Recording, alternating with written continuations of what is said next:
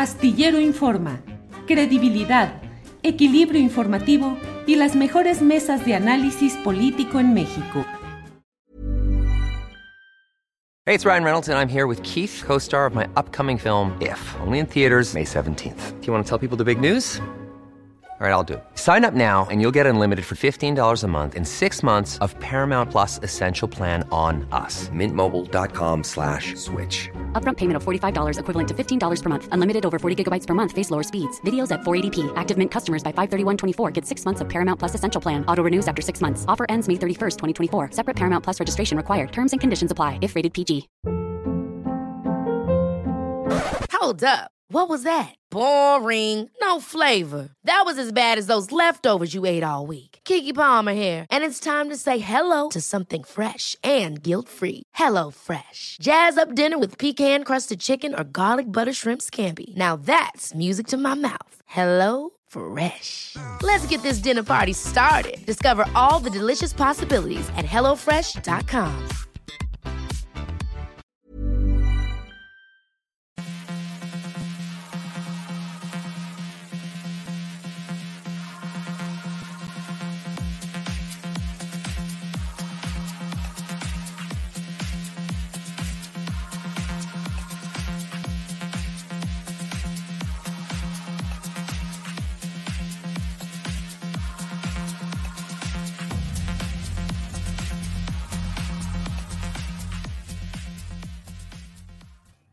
Astillero Informa en este lunes 25 de julio de 2022. Gracias por estar con nosotros aquí en Astillero Informa.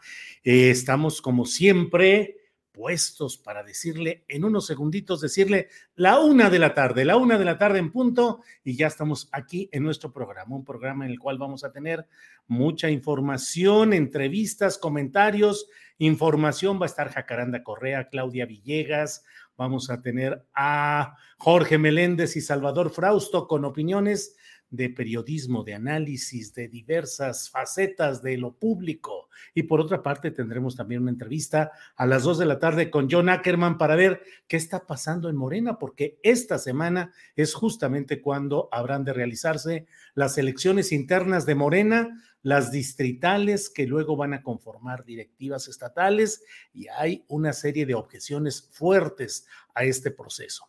Pero antes de seguir adelante, antes de antes de, que avancemos con todos estos eh, temas que tenemos pendientes en esta producción y co-conducción de Adriana Buentello, debo decirles que eh, pues hoy precisamente queremos platicar con el padre Alejandro Solalinde. Él es director del albergue para migrantes hermanos en el camino. Una voz, usted sabe, em, una voz eh, que ofrece una visión distinta de muchas de las voces dentro del esquema tradicional de la Iglesia Católica, con una visión con compromiso social y con un análisis de lo que sucede tanto en el ámbito de la religión, la política y la sociedad.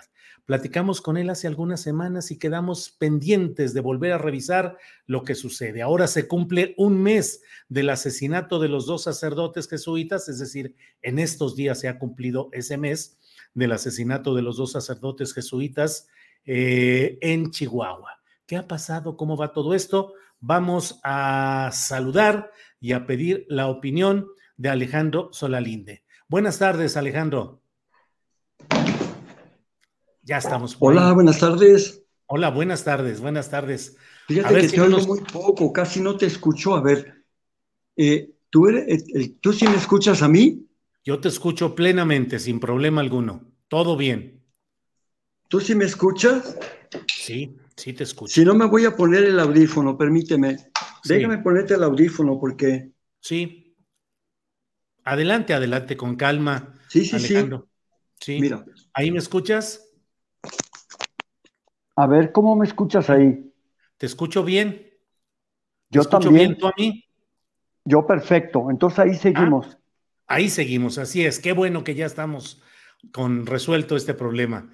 Alejandro, pues platicamos, sí, por fin, platicamos semanas atrás con problemas técnicos también para la transmisión eh, acerca pues de diversos aspectos relacionados en lo inmediato con el asesinato de dos sacerdotes jesuitas en Chihuahua, pero en lo general pues de la postura de la Iglesia Católica o de la, la directiva, la, la cúpula de la Iglesia Católica respecto a lo que pasa en México en materia de crimen organizado y de atención a la feligresía. ¿Cómo va todo? ¿Qué has visto? ¿Qué reflexión nos compartes, Alejandro?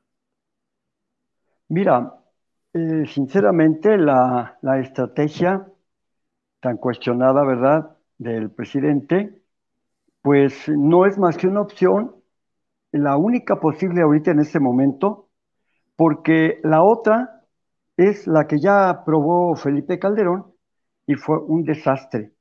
Desató la violencia por todos lados y esos, esas consecuencias son las que estamos viviendo hoy en día. Esas consecuencias.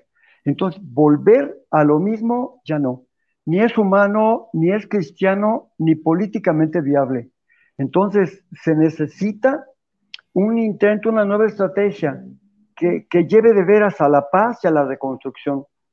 Es más lenta, sí, pero está basada en la prevención y está basada eh, en, la, en la inteligencia, en una estrategia donde se pueden ahorcar, se pueden em, eh, restringir las ganancias, ¿verdad? El capital financiero del, crimen organizado. Esto se puede, pero también se puede eh, ir persiguiendo con inteligencia las cabezas sin dañar a otras personas, sin que haya daños colaterales, como fue eh, de todos los días en la estrategia fallida y además hipócrita de Felipe Calderón porque él perseguía a unos cárteles y estaba con otros. Lo demuestra eh, Genaro García Luna, a quien yo fui personalmente a su búnker a reclamarle, a decirle que parara de secuestrar migrantes. Se lo dije. Y entonces, eh, esta estrategia tendrá que ver poco a poco, y de hecho ya la estamos viendo apenas, estamos viendo ya está cediendo, eh, pero no es fácil.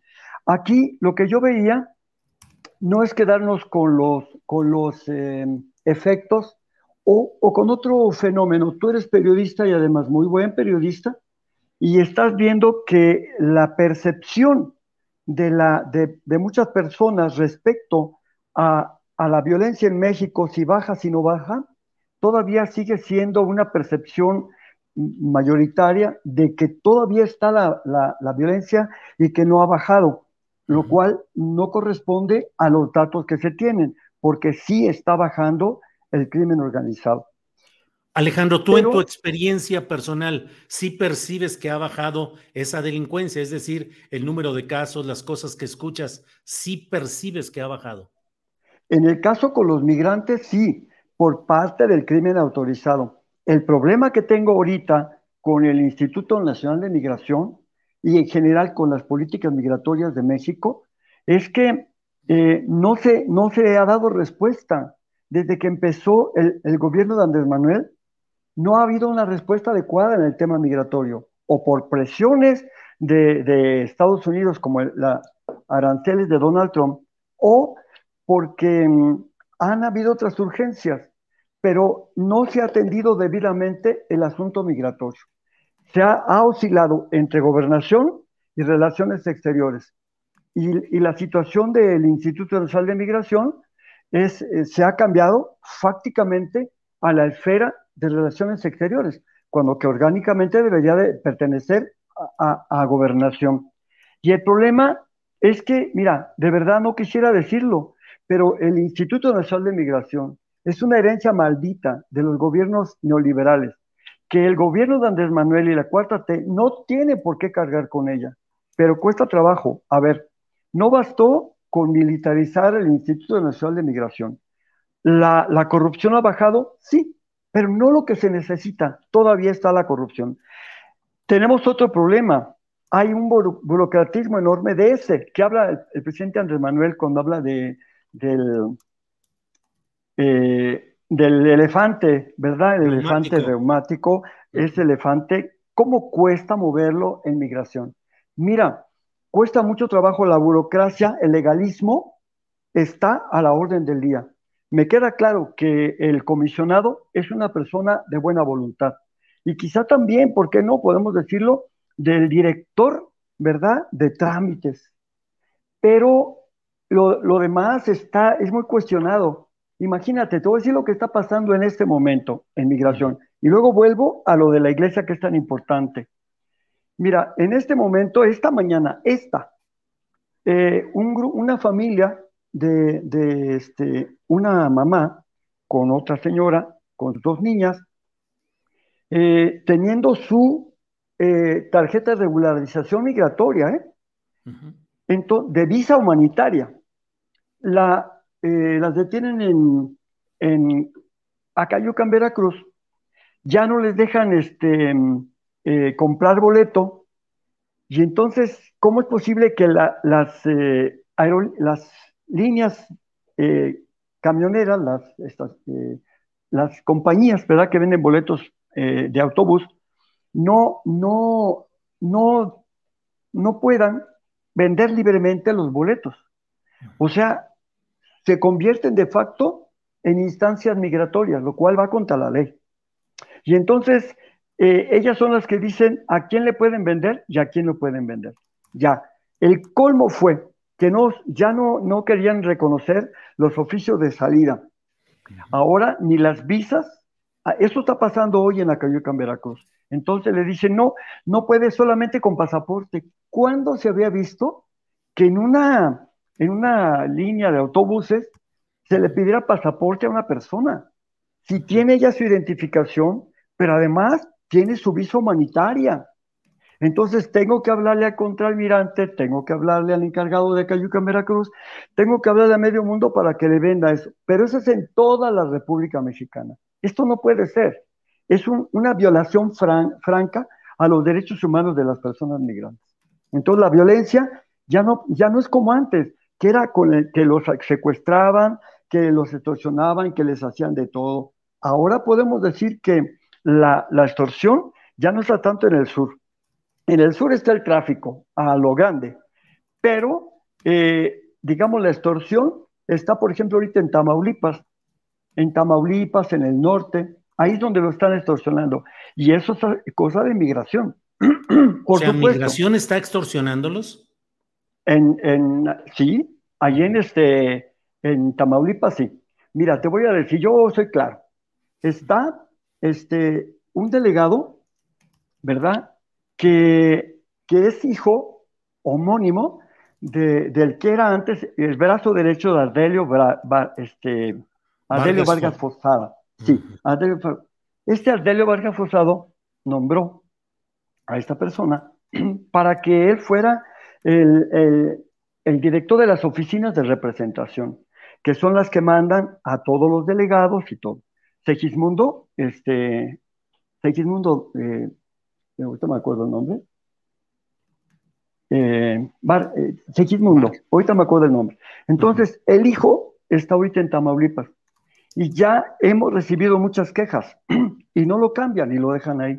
Un día, una familia estaba siendo eh, extorsionada, una familia venezolana con su pasaporte.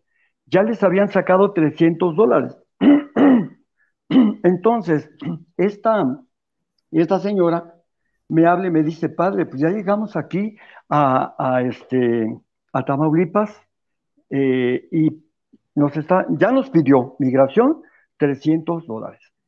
Pero además dicen que no podemos salir porque el crimen organizado está este, eh, muy fuerte aquí y entonces nos están pidiendo otro dinerito para, para podernos apoyar y salir de aquí.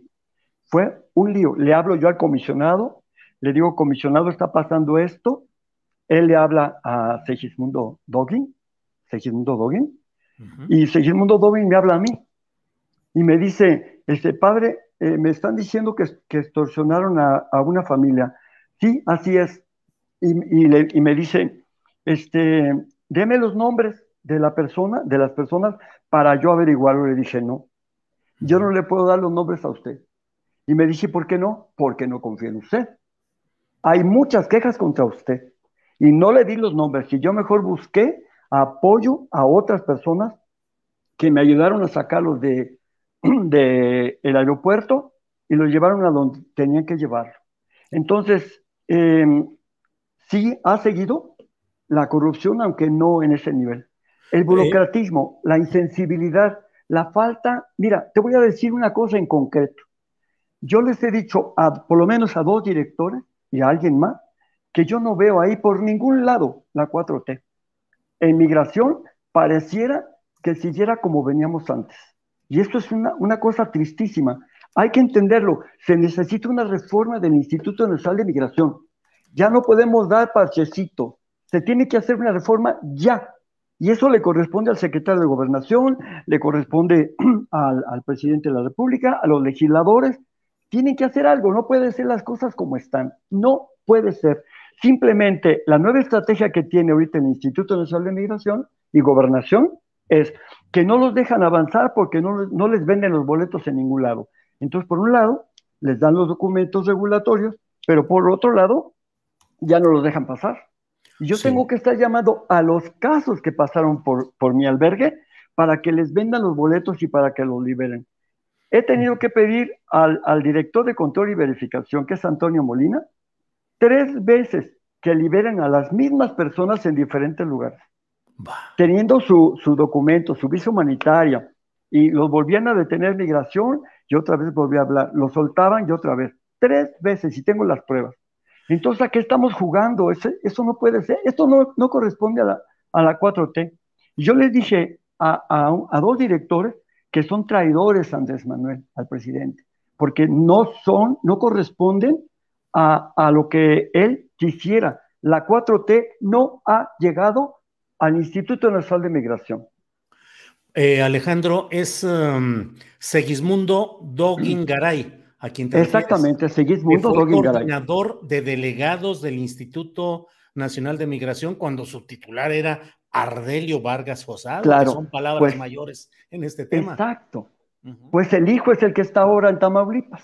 Y hay muchas quejas contra él de defensores de derechos humanos, de migrantes. Yo ya pasé la información y sigue. Claro, te dirán, a ver, pruebas. Pero ¿qué más pruebas si siguen extorsionándolos? Uh -huh. Acabo de venir de Matamoros, hermano. Apenas acabo de llegar unos cuatro días, tres días llegué de Matamoros.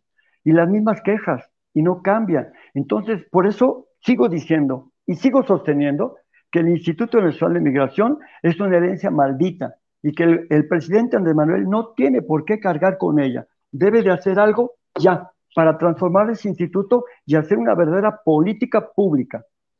Alejandro, esto es en un terreno que tú conoces perfectamente, que es el de los migrantes, eh, extendido a nivel nacional y a lo que es el crimen organizado. ¿Qué hacer? ¿Qué sucede? Hay muchas quejas exageradas, pueden ser magnificadas, utilizadas políticamente por los adversarios, puede ser, pero la realidad es que hay un índice creciente de crímenes muy lamentables y muy dolorosos en todo el país, Alejandro. Yo no estoy de acuerdo en eso, discúlpame, ahí sí no estoy de acuerdo. Adelante. Porque, porque mira, una cosa es la percepción de la ciudadanía y otra cosa son los índices. Los índices sí han bajado y se puede demostrar que, con datos que sí ha bajado. Pero también es verdad que la, oposición, ¿verdad? Esta oposición que no se resigna a perder todos los privilegios y las ganancias exorbitantes que tenía, este, están metiendo la mano. Por supuesto que sí. Y mira, ellos, ellos tienen, eh, la oposición tiene, y conste que yo no soy de Morena ni de ningún partido, pero soy libre para hablar. Y te puedo decir que son ellos los que controlan los medios, la mayoría de los medios, eh, escritos, radiofónicos, televisivos, ni hablar. Televisión, se salva el canal 11 y, y no sé si otro por ahí, pero mm. es la verdad. Entonces ellos manejan, están manejando la percepción. Mira, hay un dato impresionante que te voy a decir. Sí. La mayor parte de la gente, quizás el 60% de la gente, se sigue, sigue viendo la televisión. Se sigue informando de las dos televisoras, Televisa y TV Azteca. Las dos están eh, en contra de Andrés Manuel y de, y de la 4T. Por supuesto que les, da, les dicen, o no les dicen, porque también es esa, ¿verdad? Como proceso. Yo antes leía proceso, ahorita ya no. Es una porquería proceso. Pero te voy a decir, si es un hecho que están manejando esa percepción. Aquí, lo que yo te decía, lo que ilvana este punto es este. ¿Por qué la Iglesia Católica la jerarquía, ¿eh? Y hablo de, la, de, la, jerarquía del episcopado nacional. ¿Por qué no ha ayudado a, a formar, educar a los ciudadanos, ciudadanas desde niños a, con, con el tema del Evangelio? ¿Por qué ha adoctrinado en lugar de evangelizar? ¿Por qué no ha dado buen ejemplo en el tema de los feminicidios, eh, no rechazando, no discriminando a las mujeres, sino integrándolas en todos los ámbitos de la Iglesia Católica? ¿Por qué en lugar de haber evangelizado a los políticos corruptos, como decía el documento de Aparecida en 2007, ¿Por qué se alió con ellos? ¿Y por qué recibió dinero de ellos, del PRI y del PAN? Porque, porque es la verdad. No todos, hay obispos y arzobispos que son diferentes. Yo, este, son mis amigos, yo tengo mucho cariño por ellos, pero de que les dieron lana, les dieron lana. Y que ha habido narcoclero, también es cierto que ha habido narcoclero en todos los niveles. Por eso es muy fácil hacer jornadas de oración y qué bueno que las hagan, pero a Dios rogando y con el mazo dando. ¿Por qué no tratamos de educar a la gente, formarla y sobre todo dándoles un buen testimonio? la mayoría de los obispos son personas buenas, personas decentes, pero que los han formado más para, para una iglesia tradicional que para lo que hoy necesita la iglesia. Yo les podría decir eh, que me digan dónde está cuando el clero, eh, el alto clero mexicano, los obispos de México, la CEN, se declaró a nivel nacional en estado de, misión. Cuando se declararon en estado de misión permanente, que fue lo que ordenó aparecer a Brasil. ¿Cuándo hicieron a los católicos em, discípulos de Jesús? ¿Cuándo los hicieron lectores de la Biblia? ¿Cuándo los hicieron misioneros? ¿Cuándo? Lo único que ven los, los católicos a veces algunos de ellos, ¿verdad? Son Televisa, TV Azteca, en, el mejor de los casos, pero no leen la Biblia, no, no hacen la lectura de todos los días. No somos gente de Biblia, no somos gente de Biblia los católicos de México. Esa es la verdad. Por eso hay un déficit muy grande en todo esto de la formación. Y por supuesto, la marcha de ayer, la, la, eh, manifestación de ayer, la jornada de oración, pues sí, eh, reviste una, un carácter religioso. pero, pero ¿por qué eh, no, además de orar, por qué no pasamos a la acción? ¿Por qué no logramos transformar? Mira, si hicieran una encuesta, ojalá alguien hiciera una encuesta en México entre los jóvenes y les preguntara quién sigue a la Iglesia Católica o qué piensan de la Iglesia Católica. Y yo te quiero decir, yo amo a mi iglesia, yo la quiero mucho y respeto a mis pastores, pero a mí me formaron en el cambio y, no puedo callar esto. Eso es de mi conciencia. Yo no puedo callarme. Mi respeto y quiero mucho a mis obispos, pero ellos han sido omisos y se han conformado con, una, una pastoral de conservación, una pastoral clientelar, una, con, una pastoral sacramentalista y no se han atrevido a salir, a evangelizar, a llamar, a formar cuadros nuevos que no sean nada más los confesionales de los clientes de la parroquia de la diócesis. Alejandro, eh, hablas de narcoclero, ¿cómo se expresa? O sea, estás hablando de un clero aliado al narco y que opera en función de los intereses del narco. No, no, no, no, no, no, no, no, no, no, no, tanto ahí no. Pero si estoy hablando de esto, de, de, de clero de diferentes niveles que sí aceptan dinerito, eso sí. O sea, sí, de, políticos corruptos y también de narcos. Claro que sí. Y esto en lugares eh, donde el, crimen organizado está más, más presente. No tanto como que prestarse a la droga, no. Tanto como que prestarse a acciones criminales, no. Pero sí, digamos, complacientes complacientes. Eh, se dice en esos casos que el dinero se recibe para una obra buena y que si ese dinero llega para hacer una clínica o ayudar a los pobres, pues bueno, ahí sí que el fin justifica los medios. ¿Qué opinas? Yo sé que, bueno, un caso sería un caso de dos o tres lugares de México donde personas aliadas de crimen organizado, por lo menos también complacientes del crimen organizado han dado dinero a la iglesia. Y te voy a poner dos ejemplos. Uno, el de, el de Kiko Vega en Tijuana, que tuvo a bien hacer una cena para los señores obispos de la provincia de Tijuana y les regaló a cada uno 6 millones de pesos, eh, diciendo que eran para sus chuchulucos, que no tenían que comprobar nada de eso. También en la zona del Bajío, ¿verdad? En, Guanajuato, el clero eh, recibió también, pues, dinerito y eso fue público del PAN. Y el PAN tiene un, fiscal carnal, ¿verdad? De muchos años, 19 años, eh, Samarripa, que eh, Diego Sinue, pues no lo quiere cambiar. ¿Cómo lo va a cambiar? ¿Por qué no le preguntan qué relación hay con el, con el cárcel de Santa Rosa? ¿Por qué no han podido dominarlo? ¿Por qué querían liberar al mismo Marro? ¿Por qué lo querían liberar? ¿Cómo es posible? Que tuvo que intervenir la, la federación para atorarlo, para amarrarlo. Son cosas que uno ve. Hay todo eso con la bendición, desde luego, de no pocos padrecitos y algún obispo. Mm, pues sí, pues Alejandro, hay muchos eh, temas y muchos aspectos.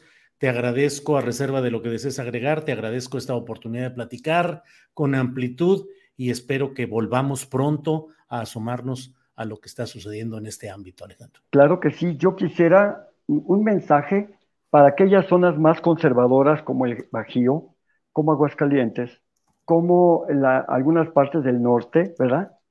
Que, no se enojen conmigo. Finalmente mi voz sale de mi conciencia y es una voz profética que todo mundo deberíamos tener.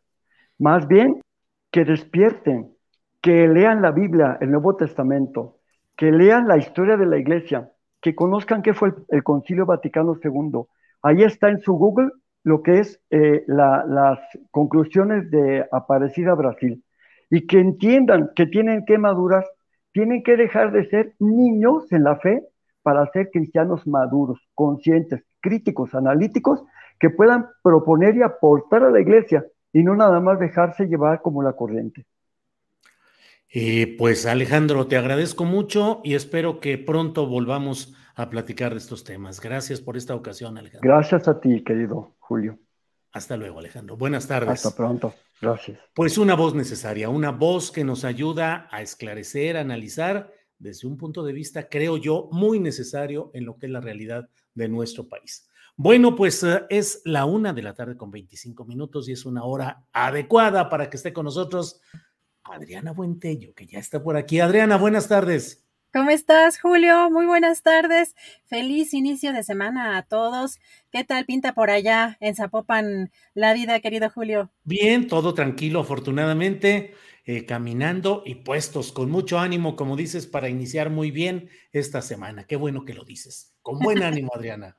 pues a pesar de que esta batalla campal que hay en redes sociales, que bueno, híjole, qué cansado es de pronto, necesario periodísticamente, sobre todo para algunos, pero se atravesó también el fin de semana y hay que descansar un poco. Pero retomando ya la información, Julio, con fuerza, hoy en la conferencia mañanera, ¿te acuerdas que la semana pasada había quedado pendiente o el presidente le había encargado al titular de la Profeco esta lista de los supersueldos en el gobierno o los que ganan más?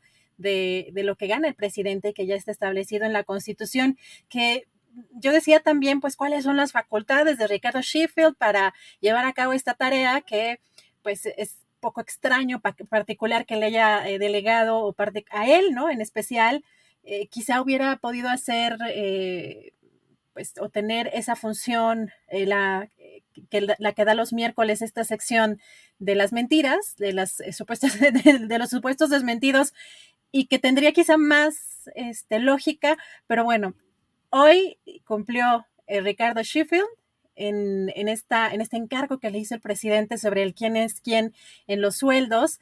Y pues vamos a escuchar qué fue lo que dijo Sheffield, porque entre los que más ganan están, por supuesto, ya sabemos, funcionarios del Instituto Nacional Electoral, pero también del Consejo de la Judicatura, así como COFESE y pues el propio fiscal Gertz Manero. Vamos a escuchar, Julio, y platicamos. Por eso los pusimos en dos columnas. Una columna en verde que son los que cumplen con la ley, que cumplen con la constitución, porque así está establecido en el artículo 6, ningún servidor público recibe una remuneración o retribución por el desempeño de su función, empleo, cargo o comisión mayor a la establecida para el presidente de la República en el presupuesto de egresos de la Federación. Pero vamos a ver ahora al consejero de la Judicatura Federal e, esos angelitos se llevan 286 mil 600 pesos, más del doble que el presidente. El magistrado presidente de la Sala Superior, 286 500. Un ministro de la Suprema Corte, 284 mil 500. La gobernadora del Banco de México, amparada, y sus funcionarios, todos ellos por arriba del presidente, ella gana 248.500, el consejero del INE, también su equipo de primer nivel, todos por arriba, el presidente gana 240.500, eh, poquito abajo del doble, la COFESE 206.500, aunque ahorita está vacante, el IFT 197.700 el comisionado presidente, 151.300 la comisionada presidenta del INAI, 149.700 del INEGI, la titular, 146.600 el fiscal general de la de la República, ligeramente arriba del presidente y también ligeramente arriba del presidente, el magistrado, presidente del Tribunal Federal de Justicia Administrativa, amparados eh, cinco instituciones. Vaya, vaya, pues, ¿qué decir, Adriana? Pues sí está ahí la feria de los sueldos, de los salarios, por todos lados. Eh, y bueno, pues, ¿qué ir a hacer cada semana o solamente habrá sido esta entrega? ¿O qué será, Adriana? Pues Julio, fíjate que lo que dijo que iba a darle seguimiento a todo este tema de los, de los sueldos, pero sí pues hizo hincapié en que los que están en rojo estaban amparados y que aunque ligeramente gana más el fiscal general de la República, pues sí es de los que también estarían en esta situación, Julio, pero sí es algo que no, no quedó claro si va a ser eh, específicamente cada semana, pero que sí le va a dar seguimiento, eh, pero llama también la atención en su particular estilo, este angelito o estos angelitos, el titular de la, de la Profeco, pero vamos a darle también, por supuesto, cobertura a lo que le dé seguimiento el propio Ricardo Sheffield en este, en este tema, Julio que no deja de ser una ironía que hable de angelitos cuando en su propio equipo de Ricardo Sheffield había angelitos que fueron destituidos por sospechas de corrupción en un incidente que no se ha aclarado ahí en la Procuraduría Federal del Consumidor. Los tumbaron bajo sospechas muy señaladas y el propio Sheffield en su momento dijo que esperaba que esas destituciones no fueran maniobras de politiquería de la Secretaría de Gobernación y luego se ha venido el manto del silencio. Nomás un detallito ahí, Adriana. Que por supuesto, eh, muy interesante para todo este análisis de lo que está sucediendo. Y Julio, cambiamos un poco de tema, eh, porque también en la conferencia mañanera sobre este tema del tren Maya y el reinicio de estas obras, pese a los amparos que existen, pues hoy el presidente eh, dijo a pregunta expresa que no hay un desacato judicial, que no habrá incluso eh, sanciones a los funcionarios. Y además también interesante lo que plantea el presidente porque dijo Julio que se declaró la obra como de seguridad nacional debido a la intervención de Estados Unidos y porque además está perdiendo dinero. Vamos a escuchar qué dijo. Y llegan de la Ciudad de México y de otras partes del país pseudos ambientalistas financiados por el gobierno de Estados Unidos y nos promueven estos amparos. Entonces, se recurre a un procedimiento que establece la ley, que es declarar esta obra de seguridad nacional, por muchas razones, porque está interviniendo un gobierno extranjero porque se está perdiendo dinero. Afirmaría que no están entrando en ningún desacato. Nada. No habrá, de acuerdo a, lo, a la visión que usted tiene, eh, sanciones penales en contra de sus funcionarios. No, no habrá. No y, tiene por qué haber. Y ahí va a seguir entonces a cargo Grupo México, presidente, porque no, ya no, solamente no, la Sedena. No, ahora ya es, es un asunto de seguridad nacional y como tal se está trabajando. ¿La indemnización que se le tendría que dar a Grupo México se ha cuantificado? Todavía no, pero ya este, tomamos esa decisión. Pues son señalamientos muy fuertes en un contexto muy complicado, Adriana, porque pues está la discusión respecto a eh, las consultas de Canadá y de Estados Unidos en relación con el tema energético, la convocatoria del propio presidente a una concentración popular el 16 ah, de septiembre y ahora los señalamientos son, ya lo había esbozado, ya lo había perfilado en declaraciones anteriores, pero hoy me parece que sí fue muy seco y muy directo, Adriana, financiados y señala específicamente a Amparo Casar, a José Ramón Cosío y a Claudio X González. Estados Unidos, el gobierno financiando opositores al tren Maya, eso es lo que dice Adriana.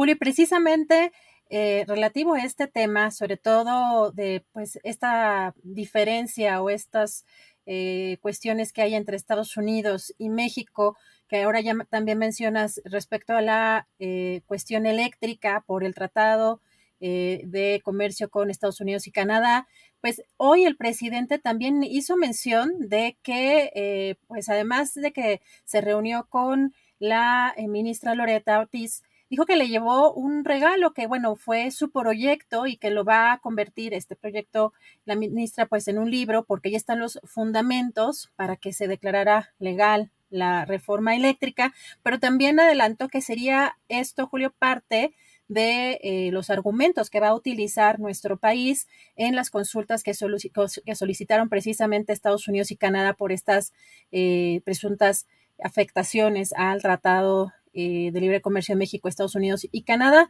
Vamos a escuchar qué fue lo que dijo. Descansamos cuando no se declaró inconstitucional la reforma eléctrica. Eso fue también lo que molestó a los conservadores de aquí y de allá y a sus achichincles y voceros. Y por eso ahora están pidiendo una consulta en el marco del Tratado de Estados Unidos y Canadá, porque quieren seguir mandando y no quieren dejar de robar. Ese es el fondo. Entonces, vino la ministra Loreta y me trajo de regalo su proyecto, que lo va a convertir en un libro, porque ahí están los fundamentos para que se declarara legal la reforma eléctrica.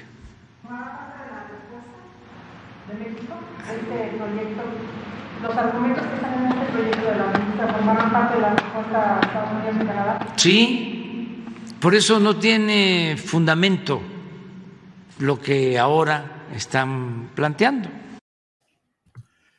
Pues ahí están las cosas. Complicado, complicado todo, Adriana. Eh, y bueno, pues vamos a seguir adelante con más información. Julio, fíjate que además hay pues muchas cosas que se movieron este fin de semana. Eh, pues ahora, además también ya lo mencionabas en, en tu columna, eh, con esta caída del sistema en, esto de la emisión de las eh, listas de aspirantes a consejeros estatales de Morena. Eh, fíjate que hay un, hay una que llama mucho también la atención, digo, creo que va, a dar mucho lo que sucedió el fin de semana, sobre todo de las denuncias que están haciendo, pero no sé si te acuerdas de este personaje, justamente que es hermano del gobernador de Morelos, que se llama Ulises Bravo. Ulises, claro, medio hermano. pues medio hermano, pero que pues lo han considerado entre el, pues, la prensa en Morelos pues como uno de los hombres fuertes del gobierno de Cuauhtémoc Blanco por la situación que tiene ahí con o la influencia para conseguir contratos eh, de obra pública y que fue además líder del PES, ¿no? Que allá creo que es el encuentro solidario, eh, y que ahora estaría, mm, eh, se, estaría, pues, estaría buscando estar en, en, estas elecciones internas de Morena, Julio. ¿Cómo ves tú esta, pues esto Muy lamentable. el fin de semana? Muy lamentable. Ya veremos un poco más a detalle más adelante algunos de estos temas, pero sí está el asalto, está el asalto de los peores uh, ejemplares políticos contrarios a la idea de una regeneración nacional, están al asalto de los cargos en Morena. Ulises Bravo, eh, Ulises Blanco, Cuauhtémoc Blanco, no deberían tener cabida en ningún espacio de regeneración nacional. Significan la ignorancia política, la corrupción, el agandalle, eh, disculpa la palabra, pero el valemadrismo les vale gorro todo con tal de enriquecerse, de ganar dinero, de hacer sus negocios y ay, con el rollo de que pues es el gran exfutbolista profesional, ahí se la llevan y han hecho una serie de trafiques y ahora van a ser ya los eh, se van a quedar con la franquicia o están buscando quedarse con la franquicia de Morena en el estado de Morelos. Y como eso, está lleno el país. Ya platicaremos de ello, Adriana. Julio, regresamos en un ratito más, ya está por conectarse en unos segunditos nuestra querida colega Jacaranda Correa y regresó pues más adelante. Bien, Adriana, regresamos un poco más adelante. Gracias. Le voy informando mientras llega Jacaranda Correa que ha sido detenido, según la información que se ha hecho circular. Eh, se ha detenido a Jorge Winkler, que fue fiscal del estado de Veracruz, aliado de Yunes, del exgobernador Yunes, fue su abogado particular, eh, y le hizo la guerra dentro de la estructura del manejo de asuntos eh, penales judiciales le hizo la guerra a Cuitláhuac García, el gobernador llegado a nombre del partido Morena. Todo ello está en un marco de una pelea que se dio, pelea política, hasta que salió Jorge Winkler y luego se emitió una orden de aprehensión por varios delitos que se le adjudican a quien era el fiscal general del estado, Winkler, relacionado con los Yunes. Tendremos eh, iremos viendo qué es lo que sucede en este tema. Bueno, déjeme decirle que estamos, eh, em, estamos atentos al enlace con Jacaranda Correa. Estamos en ello. Leo algunos eh, comentarios, hubo muchos relacionados con la entrevista con Alejandro Solalinde mm, que me parece que es uno de, una de las pocas voces que son capaces de hablar con mucha claridad, con crudeza, con y con fundamento eh, de lo que sucede en terrenos como el de la migración y como eh, pues lo que sucede del embate del crimen organizado contra la sociedad en general. Gracias a todos quienes han puesto su opinión por aquí. Ladislao Canales dice, exacto, padre Solalín, de no confundir clero con iglesia, pues el clero, especialmente el alto clero, tiene una agenda estatista. Al el cuerpo de la iglesia, que es el ciudadano, es quien debe promover cambios. Eh, bien, bueno, pues vamos a avanzar con nuestro programa de este día y para ello estamos ya con Jacaranda Correa, periodista y conductora de Canal 22. Jacaranda, buenas tardes. Hola, querido Julio, ¿cómo te va? ¿Cómo inicias tu semana? Bien, Jacaranda, todo bien, cuando menos con buen ánimo, con buena actitud ante lo que viene. Pero tú, ¿cómo estás, Jacaranda? Pues bien, querido Julio, hoy fíjate que quiero compartir aquí algunas reflexiones que he traído toda la, semana en, la cabeza a propósito de, pues, de lo que ocurrió la semana pasada con el tema de, Luz Raquel, ¿no? Este, este feminicidio que yo creo que nos ha conmocionado eh, no solamente a nivel nacional, sino internacional. Y mira, comienzo por decir algo muy contundente este Julio. Descalifico de verdad eh, el vergonzoso uso político que se le ha dado a este caso, ¿no? Para tomarse como bandera, para golpear a un político, a un partido, ¿no? A un gobierno y no para ver realmente cuál es el, el fondo del problema, no en Zapopan, Julio, no en Jalisco, sino en todo el país. Y ciertamente esto es el resultado de, muchas negligencias. Es otro botón de muestra, desgraciadamente, de lo que es el pan de cada día, repito, en todo el país, con prácticamente todos los feminicidios, Julio. Y cada caso efectivamente se vuelve tendencia, ya lo vimos con el caso de Devani, hay muchísimos otros. Y lo primero que vemos en estos casos son las cadenas de negligencias, no sirven las alertas de género, no hay protocolos, no hay rutas, las, las, fiscalías son de una ineptitud brutal, Julio, y entonces esto es lo que estamos viendo en cada uno de los casos que nos encontramos cada día en las redes sociales. Eh, yo me atrevería a decir, Julio, que las mujeres vivimos en una absoluta orfandad frente a instituciones encargadas de procurarnos una vida sin violencia y ante leyes que en realidad son de, primera, pero no se están aplicando, no se están llevando a cabo los, los protocolos.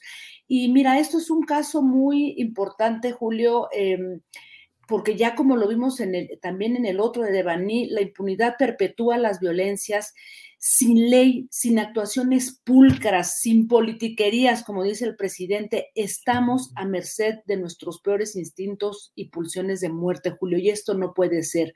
Pero déjame decirte que si a esta cadena de negligencias, que es el pan de cada día, le, sumamos el factor social y cultural que para mí es realmente lo más, más preocupante, lo más estremecedor, es decir, la liviandad, la ligereza, el odio con el que se ataca, se violenta a mujeres, a niñas en este país, realmente es aterrador.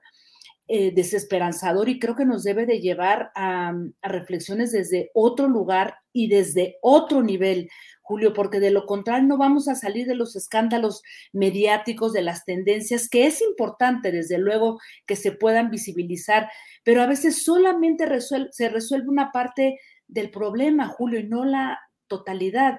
Estamos realmente ante una emergencia nacional, Julio. Y el caso de Lurraquel es así, el botón, el botón de muestra, pero también está, y recordémoslo, no solamente de Bani, el caso de la niña Fátima de siete años, ¿no? Que luego que desapareció en Xochimilco, luego fue hallada en Tláhuac y que fue torturada y abusada sexualmente por una pareja, ¿no? Por, por, una mujer que decidió secuestrar, sustraer a la niña, que además conocía a la mamá, y esta pareja torturó y abusó y mató a esta pequeña de siete años. Ni qué decir del caso de Brenda, eh, de, que recientemente acaba de ocurrir en, en Puebla, esta pequeña de cuatro años, a quienes tres jóvenes que eran sus vecinos, Julio, sus vecinos, la sustrajeron de su domicilio y luego abusaron y la, y la, y la mataron, Julio. Y el caso de la pequeña Lupita, ¿no? ¿Qué me dices? La, de, la, que llamaron calcetitas rojas justamente por Frida Guerrero, asesinada y torturada por sus propios progenitores. Y luego, Luz Raquel, este, Julio, una violencia colectiva, vecinal, abierta, que se salió de control y pues terminó en uno de los feminicidios más horribles, dolorosos, sobre todo porque a esto si le agregamos eh, los motivos y el odio hacia un hijo con discapacidad, es verdaderamente tremendo, Julio. Y sí, repito, tiene que ver con la ley, con un Estado que, que perpetúa las impunidades, pero también los motivos que mueven a una sociedad a cometer este tipo de atrocidades, Julio. Eh, Luz Raquel, repito, es un botón de muestra que desnuda a una sociedad, a un país en el que se ha suprimido la solidaridad, la comprensión y en definitiva toda la forma, o sea, la humanidad eh, en todas partes, ¿no? Una suerte, yo, yo decía hace poco, Julio, que una suerte de fuente ovejuna, pero a la inversa, mm. una comunidad unida por el silencio, la indiferencia y por el desprecio ante lo que no entendían. Y esta violencia colectiva que permitió que le llenaran las paredes de un edificio, porque era un edificio, eh, vecinal y las paredes de fuera de su casa, en donde literalmente le estaban amenazando de muerte, le dijeron, te vamos a matar, te, vamos, te voy a quemar viva, y se lo cumplieron, Julio. Es terrible. Y aquí lo que estamos viendo hasta mañana que va a declarar este, este vecino, que es el, a, quien se, en quien se han centrado los eh, reflectores, este Julio, pues al parecer por eso se fue a entregar no fueron los vecinos, parece ser que contrataron a personas para que llevaran a cabo este horrible feminicidio. Y entonces por eso digo, es una fuente, una suerte de, de, cosa como a la inversa, una fuente ovejuna, pero de una manera terrible, este Julio. Y fíjate que em, en búsqueda de, pues de respuestas, de asideros intelectuales, más allá de las noticias, porque como lo sabemos y lo hemos compartido aquí, Julio, estamos saturados, ¿no? Es, hay una de información que corre, va, viene y en realidad nos perdemos. Fíjate que yo recurrí a un pensador, un escritor, un sociólogo, un filósofo y que seguramente tú conoces y que debes de leer en, este, em, en esta plataforma que tú también consultas, que se llama Contexto, una plataforma periodística muy buena, española, CTXT. Y ahí hace unas semanas este pensador italiano Franco Berardo Bifo, que ese es su, este, su sobrenombre, escribió un artículo verdaderamente provocador, pero que deja así eh, realmente eh, sin aliento a cualquiera que, lo lea. El título es Guerra Civil Psicótica Global. Y ahí hace una reflexión que me pareció interesante, que me resonó en algunos momentos por la gravedad eh, en la que nos encontramos él reflexiona sobre los asesinatos, las masacres masivas en Estados Unidos perpetradas por adolescentes que son vecinos, que son gente conocida, ¿no? Y él dice ahí, plantea algunas cosas eh, terribles, pero creo que se pueden acercar a lo que estamos viviendo en México, ¿no? Él dice que lo que se está viviendo en Estados Unidos es una guerra civil de todos contra todos y que no se puede nombrar de esa manera porque es una guerra más bien psicótica y literalmente dice desprovista de cualquier otra motivación que el sufrimiento psíquico, la desesperación y la violencia endémica y congénita. Y se pregunta, ¿existe una fuerza cultural y política en la sociedad que sea capaz de detener la psicosis y desactivar su, su violencia destructiva? Y yo esa pregunta me la propio, Julio, para preguntar si realmente habrá en este país ante esta emergencia nacional que tiene muchas aristas eh, para poder realmente entrarle al toro por los cuernos y darnos cuenta que estamos viviendo frente a una cosa espantosa que, que ya no es nada más em, e, e, e, esta violencia que de pronto, ah, pues es que fue el crimen organizado, es que esto no, no estamos hablando de vecinos, de gente conocida, de padres, madres, de gente que está matando y que está siendo cómplice de una brutalidad que a mí me parece realmente aterradora, este Julio. Y realmente yo termino diciendo que ante esta emergencia tenemos que pensar eh, si somos realmente un país roto, sin posibilidad de reparación, mientras cada quien siga imponiendo su propio proyecto por encima de los demás, nadie va a ganar, Julio, porque esto va a ser una guerra de todos contra todos, Julio. Sí, Jacaranda, con toda la razón. Eh, me asomé a la, página de contexto, que efectivamente es muy recomendable todo lo que hay ahí. Es eh, ctxt.es y allí está Guerra Civil Psicótica Global con una imagen, Jacaranda, en la que se ve la Estatua de la Libertad con vestimenta de camuflaje, con una ametralladora en una mano y en lo alto otra ametralladora. Y se habla pues precisamente de todo esto que tú dices, la masacre de Ubalde, la guerra en Ucrania y el suicidio de la cultura blanca occidental. Lo voy a leer Franco Bifo Berardi, lo leeré más tarde. Gracias por la recomendación. Y Jacaranda, pues sí, así están las cosas. Eh, una explosión de, lamentación cuando llega un episodio, pero luego llega otro y se nos olvida el anterior y todo va sucediendo con una rapidez ante la cual hay que reflexionar. No hay que verlo solo en el incidente, sino en el contexto y en las causas, Jacaranda.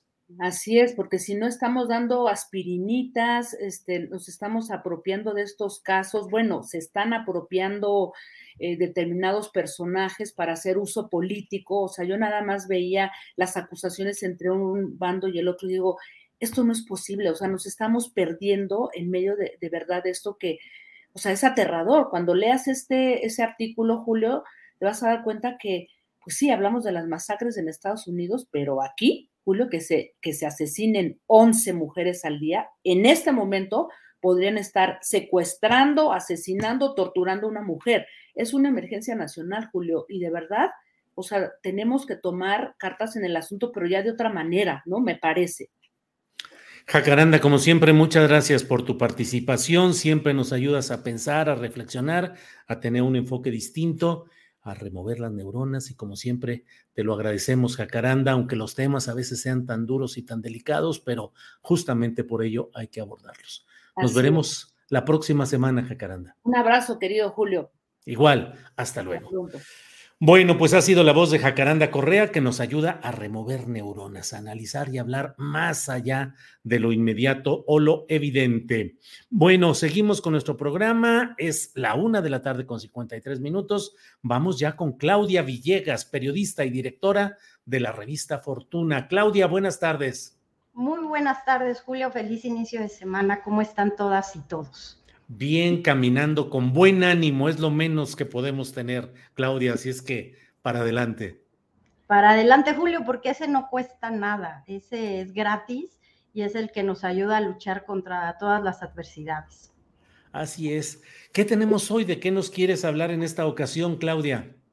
Fíjate, Julio y amigos, amigas de Astillero, que leí un tuit del doctor Macías, epidemiólogo, que decía que si esta obra de la pandemia pudiera tener un nuevo capítulo, este capítulo se llamaría la variante BA5, que está generando otra vez contagios inéditos, que está generando problemas con los, la respuesta de los hospitales.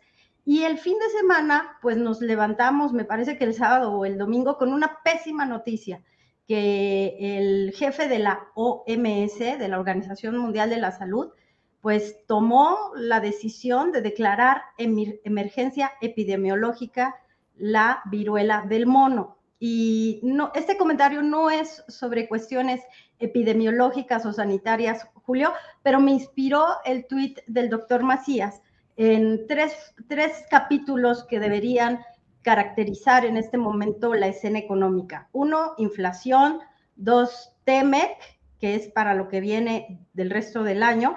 Y el otro, crujen las arcas del gobierno federal, Julio. Y si te parece, vamos por partes. Sí, adelante, adelante, por favor, Claudia. Inflación. Dijo el presidente López Obrador que durante los tres próximos meses podría haber uh, que, que se diera la inflación un poco, porque como vimos hay un acuerdo para que Ucrania y Rusia liberen granos. Parece que esta noticia de que Alemania pudo tener acceso al gas natural es buena. Podría bajar un poco la inflación, Julio, pero definitivamente vinculándolo con la pandemia no ha terminado. México ya estamos en el momento en donde no queríamos estar. Una nota de la revista Fortuna elaborada por nuestro economista Tomás de la Rosa nos dice que ya traemos un déficit en la cobertura de la canasta básica. Ya el salario que se tiene, al menos eh, para una familia que necesita cubrir sus necesidades, ya está empezando a tener déficit. Eso es una muy mala noticia porque tenemos de las inflaciones más altas, más de 8%. Estados Unidos va a hacer esta semana, durante los próximos días, un esfuerzo sobre FED, sobre humano, diríamos, o sobre banca central, para llevar las tasas a los niveles más altos que recordamos desde la crisis de las hipotecas subprime, 2.50%, México tiene tasas de 7.5%. ¿Cómo se vincula con el siguiente capítulo, el del TEMEC, Julio? Es cierto, hemos tenido consultas para el tema, por ejemplo, del atún, del jitomate, solicitadas por México y a México le ha ido bien, pero se está perdiendo un tiempo muy preciado para generar empleos y responder, Julio, a la necesidad de empleos que ya necesitamos más allá de los salarios básicos, más allá de los salarios mínimos, que ya casi nadie lo gana, Julio, ganamos un poco más los mexicanos, pero ya tampoco nos alcanza. Y tres, Julio, crujen las arcas porque si hacemos un análisis de contenido en la prensa sin ideologizar, sin dogmatizar, Julio, ya vemos que hay por ahí señales, ya hablábamos de los proveedores de Pemex, te tengo noticias de que el sindicato de trabajadores de Pemex ya también le dijo a la empresa productiva del Estado en petróleo, necesitamos que cubras las cuotas. Llevan meses y meses y meses sin cubrir las cuotas y hay varias áreas estratégicas para Pemex en donde el sindicato no ha recibido cuotas. Corrupto o no, están pidiendo que se les cubran las cuotas. Y finalmente, Julio, Hoy también leemos una nota donde nos dicen que muchas entidades del gobierno federal, estatal, municipal no están cubriendo las cuotas al ISTE. Hay un agujero impresionante que también está afectando ya la entrega de vivienda, Julio. Híjole, Claudia, eh, lo que nos dices eh, en la primera parte es que la gente con su salario básico ya no alcanza a comprar lo mismo que antes compraba en su canasta básica de alimentos. Es decir, el dinero ya no está alcanzando para cubrir lo básico en, esencia. Ah, sí, y yo la verdad, Julio, que sí les recomiendo que lean esta nota de Tomás de la Rosa, porque él hace un análisis estadístico, hace un comparativo entre inflación y entre precios de la canasta básica y ya no está alcanzando. Entonces, ¿qué pasa? Necesitamos generar más recursos, mejores empleos y para eso se necesita la inversión, porque la zanahoria ya está, 40 mil millones de dólares que dijo Estados Unidos, pero ellos, ellos no necesitan eh, tanta puesta al tiempo, Julio. Nosotros sí necesitamos generar empleos más competitivos ya.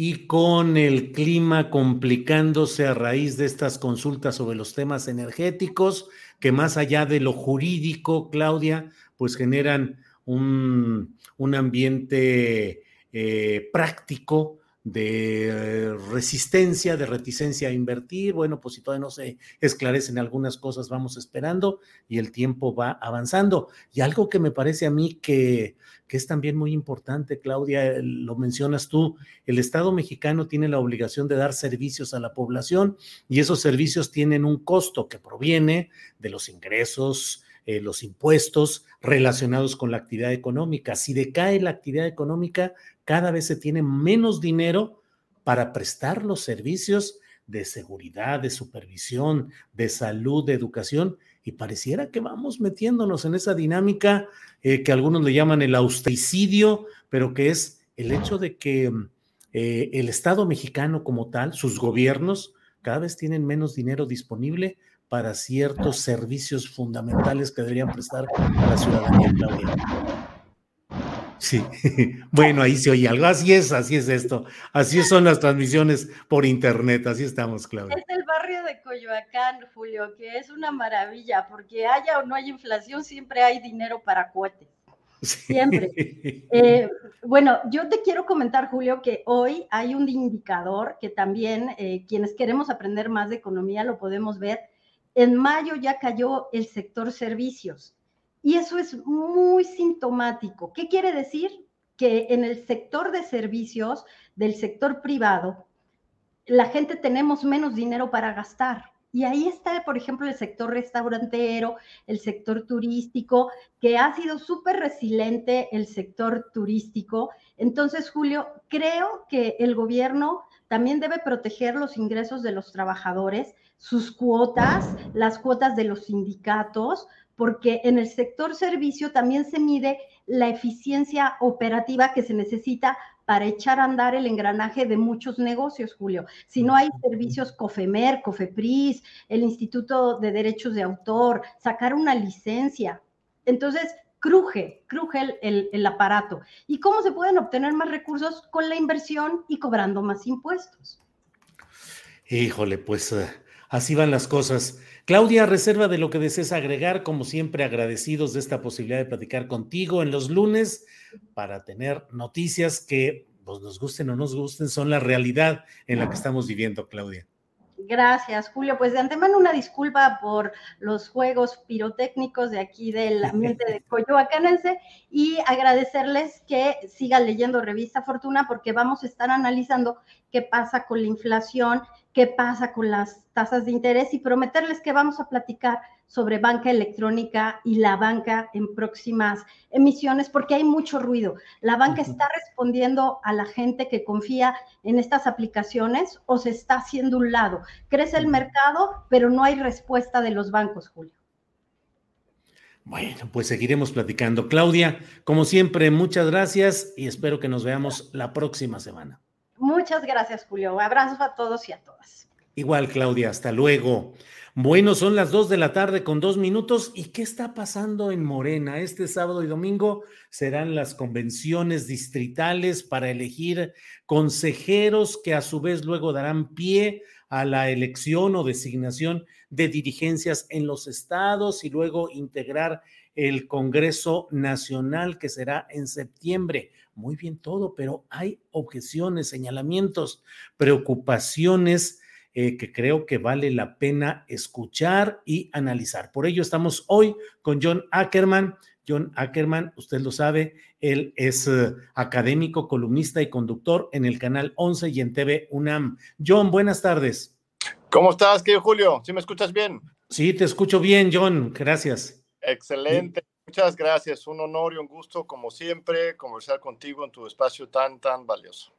Gracias, John. John, pues eh, se vienen ya las elecciones este fin de semana. He leído tus tweets que han sido tweets no solamente críticos, sino muy directos en el sentido de una serie de mm, objeciones, señalamientos, críticas a este proceso. ¿Cómo va todo y cuál es la expectativa para este fin de semana, John? Eating the same flavorless dinner three days in a row? Dreaming of something better? Well, HelloFresh is your guilt-free dream come true, baby. It's me, Kiki Palmer. Let's wake up those taste buds with hot, juicy pecan-crusted chicken or garlic butter shrimp scampi. Mm. Hello Fresh. Stop dreaming of all the delicious possibilities and dig in at HelloFresh.com. Let's get this dinner party started. Hey, it's Ryan Reynolds, and I'm here with Keith, co star of my upcoming film, If, only in theaters, May 17th. Do you want to tell people the big news? All right, I'll do it. Sign up now and you'll get unlimited for $15 a month in six months of Paramount Plus Essential Plan on us. Mintmobile.com slash switch. Upfront payment of $45 equivalent to $15 per month. Unlimited over 40 gigabytes per month. Face lower speeds. Videos at 480p. Active Mint customers by 531.24 get six months of Paramount Plus Essential Plan. Auto renews after six months. Offer ends May 31st, 2024. Separate Paramount Plus registration required. Terms and conditions apply if rated PG. ¿Qué, Julio? Mira, se están complicando las cosas. Eh, ya hemos estado conversando contigo, con otros comunicadores, con otros espacios, haciendo nuestras propias transmisiones sobre este tema desde hace un buen rato. No es una opinión personal. Esto es muy importante porque la gente dice, ay, que Ackerman, que tan latoso, que se queja de todo. Lo que estamos expresando es el sentir de miles y miles y miles de militantes, simpatizantes de la Cuarta Transformación y de Morena en todo el país.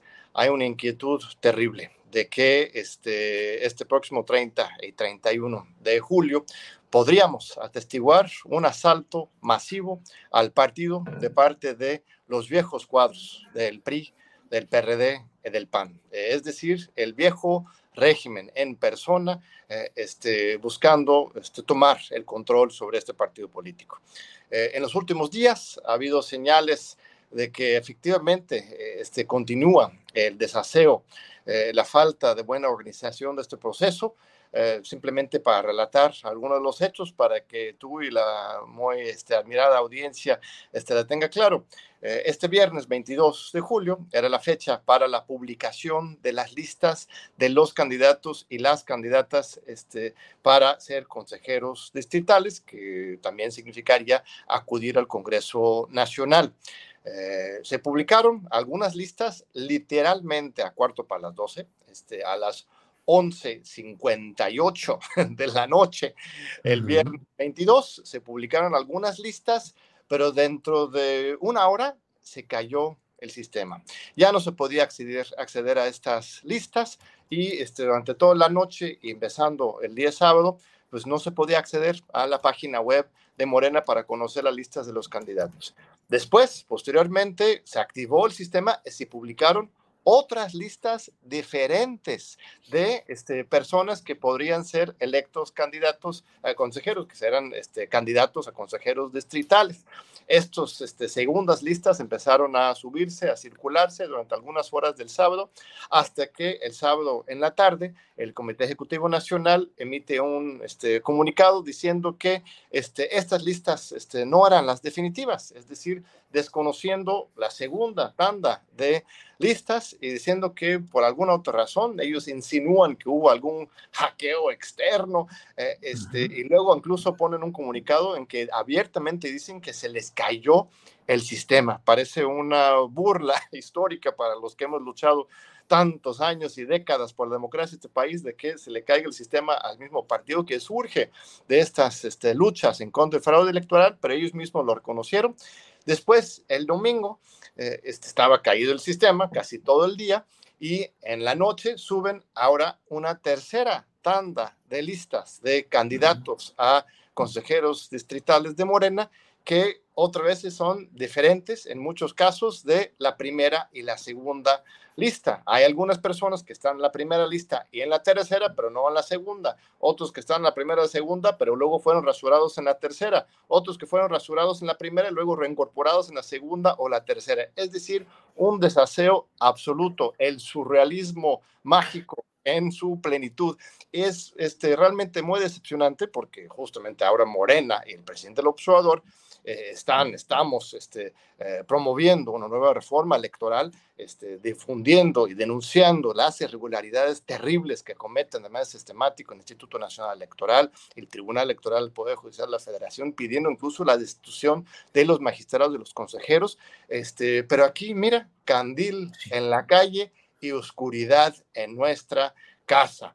Este, hay una confusión terrible, la gente no sabe realmente van a estar en las listas eh, para ser electos el sábado o no, si ahora sí esta tercera tanda son las verdaderas listas o más bien de, una vez, de, otra vez van a desconocer estas listas y publicar una cuarta lista, todo pareciera diseñado para que la gente no puede defenderse frente al Tribunal Electoral. Si no hay certeza con respecto a quiénes son los candidatos, entonces es más difícil que impugnen y que el tribunal los recomponen. Esto lo, si lo agregamos a otras regularidades terribles, por ejemplo, no sabemos ni dónde se van a celebrar los, este, las asambleas distritales. Este o sea, los lugares no están. No se han difundido. El artículo 24 del estatuto dice que 30 días antes de la celebración de esos congresos distritales se debe defender el lugar y la hora a celebrar. Pues es básico, ¿no? Para que la ciudadanía sepa, y sobre todo una elección como la que vamos a tener este sábado y domingo, en que cualquier persona puede acudir, que, que no solamente es para militantes de Morena, que también es problemático en sí. Es otro asunto, ¿no, John? Yo he escuchado muchas opiniones de militantes de varios estados que aseguran que grupos de poder, en algunos casos gobernadores, están armando todo con recursos, con acarreo, con compra de votos para ir a ganarse. Pero ¿qué va a pasar, John Ackerman? Cualquiera puede llegar al lugar que se haya definido y decir, pues yo hoy quiero ser de Morena y quiero votar por un candidato y ya, así de fácil, John.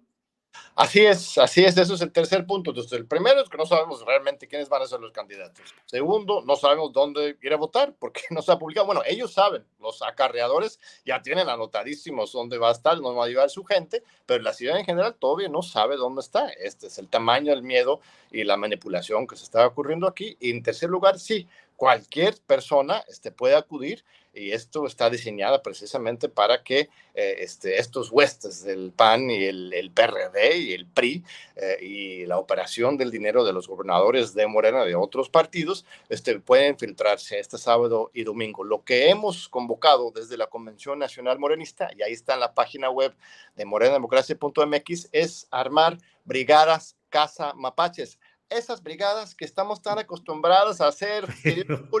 es surrealismo, John. Así es, como decía Bretón, ¿no? En los 30, ¿no? México es el país más surrealista del mundo. Este, tenemos décadas organizando estas brigadas casas mapaches en contra de los priistas, en contra de los corruptos que quieren robar los votos, y ahora lo estamos haciendo a nivel interno. Muchas veces, incluso, que Julio, luchando en contra de exactamente las mismas personas que antes, desde el PRI, lo hacían y ahora lo están haciendo dentro de Morena. Pero mira, la lucha sigue. Nadie dijo que la cuarta transformación se iba a lograr en dos, tres, cuatro años. Entonces, este, tenemos que seguir con esta batalla. Eh, este, comentábamos la vez pasada sobre este, los señalamientos claros en mi contra y de que pues, Mario Delgado en particular andaba difundiendo eh, la especie de que este, yo era el número un vetado en la lista de los candidatos que de ninguna manera iba a dejar pasar a Ackerman porque es un traidor y quién sabe qué despotricaba. Pues resulta que, mira, sí aparecí en las listas, eh, este, no le alcanzó su coraje este, su pequeñez política a el dirigente del partido para sacarme de las listas. Entonces, ahí todavía hay esperanza, hay esperanza de que, eh, este, no solo por mi caso, muchos compañeros demócratas sí quedaron dentro de las listas, muchos fueron rasurados injustificadamente, de manera este, indefendible, están impugnando y deberían ser reincorporados en las listas, así que este, no es para festejar este, en general el proceso, pero pues habría que luchar por todas las vías. Yo digo que eh, este, hay que ir a votar este sábado y domingo en los diferentes distritos del país para participar. También simultáneamente hay que integrar estas brigadas Casa Mapaches en el sitio web, está el lugar para denunciar todas las irregularidades. Es muy importante poner tiempo, modo, lugar, exactamente este, las, los delitos y las irregularidades que se observan, no solamente hablar en lo general, sino acreditar con pruebas para que puedan ser útiles para las impugnaciones. Eh, este, también estamos impugnando el proceso, la última vez que hablamos, eh, el Tribunal Electoral había ya eh, asignado un expediente. ¿Y en qué va?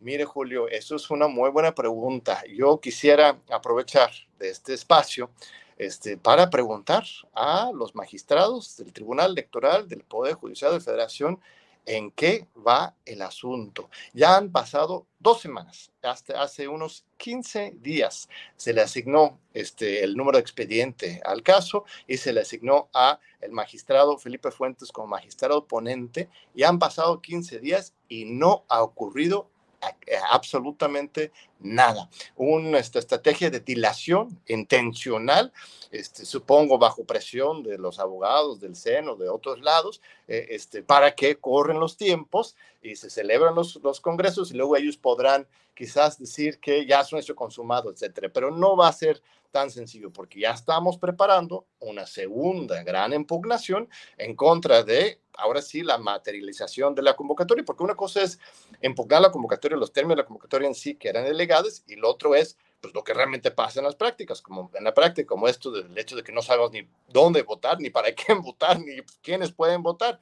Entonces, este, y si se presentan estos fenómenos de acarreo generalizado este fin de semana, pues va a ser muy difícil que este, se validen estas asambleas. No lo estamos uh, buscando tronar ni atacar el proceso democrático. Nosotros somos los primeros desde la Convención Nacional Morenista este, en todo el país que hemos estado exigiendo que Morena debe recuperar su institucional democrática de acuerdo con las reglas y la participación de la ciudadanía en general y la militancia fundadora en particular. No estamos en contra de la celebración de un Congreso Nacional ni de estas asambleas distritales, todo lo contrario, pero sí se tienen que hacer las cosas bien. Morena no puede volverse preso de estas viejas prácticas de acarreo, de fraude, de incertidumbre, que es justamente contra la cual este, luchamos durante tantas, tantas décadas, que Julio. Entonces, eh, este, infórmense, este, voten, yo digo que hay que votar, hay que luchar por todas las vías y también denuncian. Este, ahí está la información en la página web morenademocracia.mx. Este, yo en lo personal me registré para el registro para el distrito 23, que es este, desde Santo Domingo hasta, hasta la colonia del Carmen, en Coyoacán. Y, este, y hay muchos otros, otros este, grandes cuadros que han estado, se han inscrito y ahí van a poder ver cuando acudan a los centros de votación la lista de los candidatos y van a poder este, votar eh, eh, por quienes ustedes crean eh, sean los candidatos más convenientes, pero es importante también denunciar simultáneamente, no vamos a, a confiar ni firmar un cheque en blanco a absolutamente nadie que ya no sé a cuál lista referirme de todas estas que han ido cambiando, pero en una de ellas vi que estabas tú y que estaba también eh, Berta Luján, la presidenta del Consejo Nacional de Morena. Así es, en tu ah, distrito. En, en, el guion tampoco he podido revisar todas las listas, fueron unos 50 mil candidatos originalmente y luego ya ellos hicieron su filtraje y rasura para bajar ese número como más o menos la mitad, por esta confusión. Tampoco tenemos en este momento el análisis completo, pero para mañana espero poder este, estar subiendo en mis redes eh, los nombres y apellidos de todas las personas rasuradas que están impugnando y también la lista de las personas que fueron incluidos y que son personajes impresentables, o sea, priistas, panistas, este, personas sancionadas, corruptas que no tendrían que estar ahí. Esas dos cosas, tanto los rasurados como los inaceptables, lo vamos a estar difundiendo. En el distrito 23, donde este, tienes tu, tu casa, Julio, y el amable público eh, este, está muy invitado a, conocer todo lo que está ocurriendo en ese distrito en toda la ciudad. Este, estoy yo registrado, también está registrada precisamente ahí mismo Luján. Eh, este, y otras, otras personas, ¿no? sí, este John, eh, una de las cosas que parecen increíbles, dinos si es correcto ello, es el hecho de que solo va a llegar el militante histórico de Morena o el recién llegado, van a llegar y solo van a votar, es decir, es votas y te vas, en momentos en los cuales pues cualquiera supondría que ante la ausencia de reuniones formales del partido durante tanto tiempo para debatir, para analizar la complicada realidad del país, pues no van a opinar, ni a debatir, ni a analizar, ni a nada, simplemente al estilo de una versión diluida del foxismo, votas y te vas. Así es, Julio, este es una descripción correcta de, los hechos. Eso también es un elemento que hemos impugnado, que vamos a seguir impugnando, porque el, el carácter, la naturaleza de una asamblea distrital es precisamente la reunión. Lo deliberativo lugar para deliberar perfiles. De hecho, las candidaturas no se tendría que haber hecho antes un registro previo, sino es ahí mismo, en las asambleas en que la gente se propone, se autopropone, defiende su proyecto, sus ideas, se vota, se delibera, se hace, se hace este, todo este proceso de democracia participativa.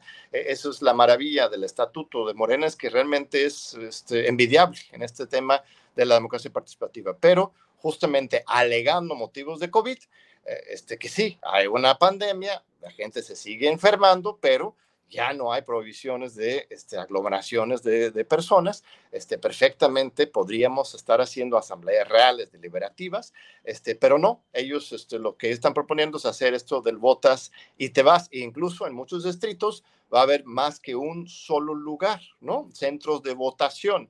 Esto en sí rompe con la idea de una asamblea. Una asamblea es cuando todos se reúnen en un solo lugar y ahora van a haber diferentes pues, casillas, ¿no? Que puede ser positivo para que más gente pueda llegar a votar, pero en realidad lo que estamos haciendo este, es rompiendo la idea de la asamblea. Ese es otro punto central de la impugnación que el Tribunal Electoral no ha querido ver, pero que sigue absolutamente en materia de impugnación porque vamos a presentar este, más casos en los próximos días y sobre todo con respecto a lo que ocurra el sábado y domingo, este, porque no podemos permitir que se, reproduzcan estas, estas prácticas. Morena nació para hacer este, un partido diferente, para este, abrir las puertas, sí, por supuesto, a la ciudadanía. Nadie está en contra de eso. No estamos buscando que Morena sea el coto de poder solamente de los fundadores, pero que sí cumplamos con estos principios originarios de no mentir, no robar, no traicionar y que realmente hagamos valer la democracia participativa. Y insisto, no se vale ser candil en la calle o oscuridad en la casa. Estamos ahora mismo promoviendo una reforma electoral de Andrés Manuel López Obrador a favor de este, la renovación de las instituciones electorales para que ya no haya fraudes electorales, este, para que haya instituciones electorales confiables. Eh, este, Andrés Manuel López Obrador mismo, una de sus grandes reformas en los primeros años de su sexenio fue convertir en delitos graves los, este, las irregularidades electorales, los delitos electorales como el acarreo, la compra de coacción del voto y las denuncias que estamos recibiendo ya en esta página de democracia.mx demuestran que pues dentro de Morena se están reproduciendo esas mismas prácticas como delitos graves. Entonces, entre todos este, tenemos que actuar, no podemos permitir que esto ocurra. Lo más fácil es decir, bueno, ya Morena ya se echó a perder, este ya son los mismos de siempre, muevo en mi casa o, busco una candidatura independiente o alguna cosa así. Eso es una salida fácil, es dejar de luchar. Si tenemos alguna instrucción, una lección un ejemplo del presidente López es nunca darnos por vencidos, siempre estar luchando, aunque esté este, la cancha totalmente eh, este, desparejo, eh, este, tenemos que este, seguir avanzando, así como él competido en 2006, 2012, 2018. este, tenemos que seguir avanzando en estos temas y defensa de estos principios. Entonces, no nos desanimemos, este, al contrario, participemos este sábado, domingo 30 y 31 de julio en las asambleas distritales. Eh, este, espero que suban ya las ubicaciones de los diferentes distritos, tienen que hacerlo por ley y eh, este, escojamos los candidatos y las candidatas que nos parecen más convenientes para este, defender el proyecto originario del partido, eh, para que no se eche a perder como tantos actores están buscando este, hacer de manera muy lamentable. John, pues lamento este, eh, expresar este punto de vista pragmático, pero a mí se me hace que, como luego dicen, este arroz ya se coció, es decir, me parece que más allá de las intenciones y de las propuestas, todo está estructuralmente organizado para que este fin de semana haya una nueva eh, clase política directiva de la estructura de Morena que va a responder a los gobiernos estatales donde ya está Morena, a gobiernos aliados como el de eh, Morelos, donde impulsan al medio hermano de Cuauhtémoc Blanco, eh, del Verde en San Luis Potosí, donde el gobernador Ricardo Gallardo prepara todo para ganar posiciones en Morena. Es un pragmatismo que se inscribe en el contexto de una difícil lucha para mantener el poder en 2024. Me llama la atención inclusive el lema que se ha puesto o, la descripción para el próximo Congreso Nacional de Morena al que se está convocando, que dice unidad y movilización. Es decir, no está diciendo no a la discusión, no dice que se prohíba la deliberación, pero dice unidos. Y cuando se dice unidos es porque se quiere que no haya ningún tipo de discusión interna. Y a la movilización, es decir, a lo práctico, a lo electoral. En ese esquema vas, en ese esquema van, John. ¿Qué puede conseguirse? Mira, eh, por esto nace eh, el esfuerzo de la segunda, bueno, la Convención Nacional Morenista en general, y por eso estamos convocando también a, este, a una segunda Convención Nacional Morenista. Este, una cosa es pues, luchar dentro de las reglas como sean eh, en estos congresos eh, pero también ir generando espacios propios de la militancia para deliberar, para debatir, para actuar y para este, exigir y demandar y defender estos principios fundacionales del partido. Eh, el próximo 21 de agosto, este, en el Monumento a la Revolución, desde las 9 de la mañana, vamos a celebrar la segunda Convención Nacional Morenista. Si lees la convocatoria completa a esa, este encuentro, que está también en el sitio web de morenademocracia.mx, verás que precisamente hablamos de este tema de la unidad las dos visiones de la unidad. La unidad histórica este, prista, es la unidad que este, exige obediencia y este, pues, eh, este, falta de crítica de participación, sino simplemente este, seguir acríticamente la línea de arriba de los líderes y este, la nueva visión de la unidad desde abajo, desde la izquierda, a partir de la participación y la pluralidad de la militancia y la ciudadanía, ciudadanía en general. Eso es lo que estamos buscando construir en la Convención Nacional Morenista, generando esos espacios que precisamente no se están generando dentro del partido. Por ejemplo, ya hay una propuesta de reforma a los estatutos de Morena y también a, los documentos básicos en general, al programa y a los principios de Morena. Ya está en la página web. Eh, este, no se hizo un proceso de consulta en participación, sino simplemente se presenta como la nueva versión de los estatutos y el programa de principios, en que, por ejemplo, borran la referencia a la izquierda en el partido. Este, Morena ya no es un partido de izquierda, de acuerdo con estas nuevas propuestas que quieren aprobarse en septiembre. Eh, este, ya no hay, por ejemplo, ya no existe el Consejo Consultivo de Morena a nivel nacional ni a nivel estatal, borran de un plumazo la presencia de los académicos, los científicos, los artistas en el partido. Solamente dos casos, muchas este, eh, reformas muy cuestionables que ellos están poniendo en la mesa, que quieren aprobar el 17, 17 de septiembre en este Congreso Nacional. Pero este, nosotros el 21 de agosto vamos a discutir y analizar y esperamos que tengamos una convocatoria masiva. Queremos pues, más de 10 mil personas y tuvimos 3.500 el 5 de febrero, que se triplique esta participación con personas de todo el país para defender el proyecto originario de Morena y abrirlo precisamente a la sociedad frente a este atraco de cerrar el partido en manos de unos cuantos. Si podemos tomar algunas referencias históricas, querido Julio, sabes que el Congreso Constituyente de 1916 y 17, fue convocado por Venustiano Carranza, que representaba pues el ala bastante conservadora de la Revolución Mexicana. Excluyó Venustiano Carranza a Amirano Zapata, a Pancho Villa y a todos los villistas y los zapatistas, los que habían hecho antes la Convención de Aguascalientes justamente este Congreso Constituyente de Querétaro, de Carranza, este, era el ala conservador de la revolución, pero aún con ese propósito de que cambiar todo para que no cambiara nada, que era su propósito de Carranza, el gatopardismo, en realidad el contexto social de exigencia este, la presencia de la sociedad movilizada y los ideales de Zapata y Villa estaban tan presentes que aún este Congreso Constituyente más conservador tuvo que tomar en cuenta estas propuestas de la sociedad para que pudiera ser realmente legítimo este Congreso Constituyente. Entonces, de una manera similar, pues ellos podrán este, imponerse, podrán este, agandallar las posiciones, podrán hacer estas artimañas de fraudes electorales pero este, si no tienen la legitimidad, este, no van a poder realmente encauzar el movimiento y lo que se está buscando en la Convención Nacional Morenista es eso, no crear un nuevo partido político, no generar división, sino todo lo contrario, rescatar este movimiento legítimo que es, al final de cuentas, el movimiento este, mayoritario dentro del partido a favor de los principios. Entonces, este, yo creo que el arroz no está cocido todavía, ellos lo creen así, quieren pintarlo así así como siempre los que tienen el poder y el dinero quieren hacernos este, creer que no hay ningún propósito de la lucha, que mejor nos rindamos. Pero no, yo creo que hay muchas posibilidades. Esta pequeña victoria de mi propia candidatura me da mucho gusto porque demuestra eso.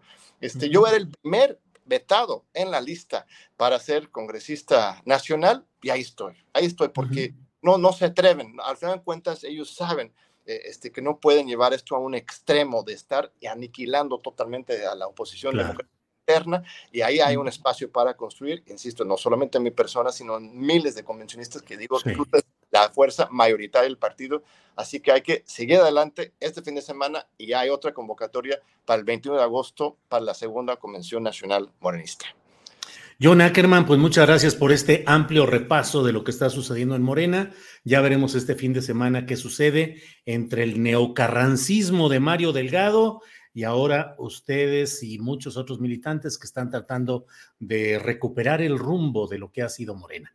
Ya estaremos en contacto y pues ya sabes que la noticia aquí siempre está, estamos atentos a ella. John, muchas gracias. Gracias a ti, querido Julio. Un gran, gran abrazo. Muchas gracias como siempre por el espacio. Al contrario, hasta luego. Muchas gracias. Bueno, pues ha sido la voz de John Ackerman, que es eh, parte, es un impulsor fundamental de lo que ha sido esta Convención Nacional Morenista, que es una instancia que dentro del propio partido hoy en el poder ha estado señalando una serie de cosas que hoy debo decirle que más allá de lo que dice John, con toda propiedad y con, con evidencias, pues la verdad es que lo que me llega a mí como información desde diferentes partes del país, es la preocupación de miembros de Morena ante la llegada, ante oleadas de grupos que no tienen nada que ver con el concepto original de la regeneración nacional, pero que están al ataque dentro de Morena. Bueno, vamos a un pequeño video de promoción y regresamos en unos segundos porque ya va a estar todo listo para la mesa de Jorge Meléndez y de Salvador Frausto. Regreso en unos segunditos.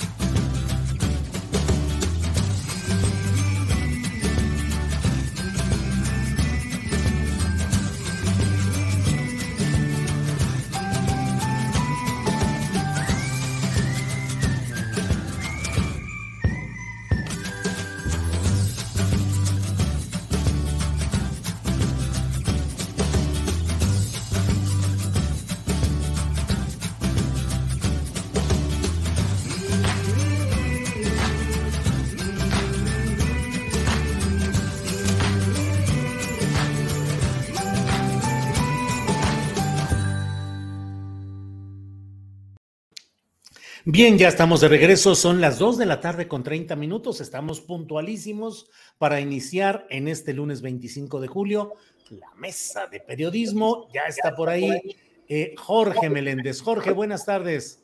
Un abrazo, mi querido Julio, otro para Salvador y para todos los demás que están en este programa, lo hacen posible y nos permiten reflexionar en este lunes sobre algunas cuestiones.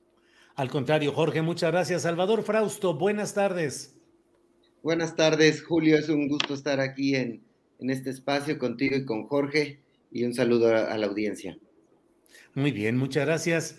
Eh, Jorge Meléndez, el presidente de la República ha ido avanzando en un discurso, no sé qué opines tú, pero me parece que de manera creciente, eh, señalando eh, que no habrá ninguna cesión, que no vamos a ceder en el tema de las consultas de Canadá y Estados Unidos respecto al tema energético en el marco del Tratado de Libre Comercio México, Estados Unidos y Canadá. Eh, ¿Qué podemos esperar de esta postura del presidente de la República, Jorge Meléndez, que incluso convoca a una, pues a, que dará su respuesta ante el pueblo el 16 de septiembre, día del desfile cívico-militar de la independencia nacional? estamos acelerando el paso como nación, eh, correremos riesgos fuertes ante una reacción de Estados Unidos, esto nos va a etiquetar ante los grupos conservadores como un país, un presidente de la República que está desafiando a Estados Unidos. ¿Qué opinas, Jorge? Lo último que dices ya se está dando. Si ve uno la gran mayoría de los periódicos, este, dicen los analistas bueno, ¿y quiénes son los analistas? Hay que preguntar.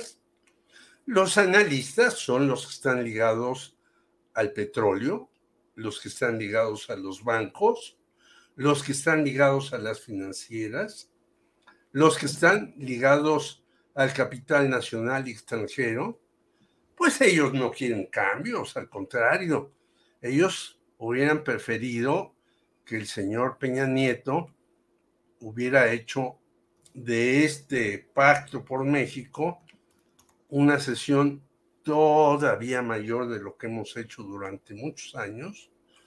Y entonces esos analistas pues están en contra de cualquier restricción en todo, en petróleo, en gas, en mineras, en ambientalismo. Aunque, eso sí, nos dicen, hay que ser eh, un país limpio, con energía limpia, sana y demás. Y entonces lo dicen porque ellos son los que venden los paneles solares, no hay que olvidarlo.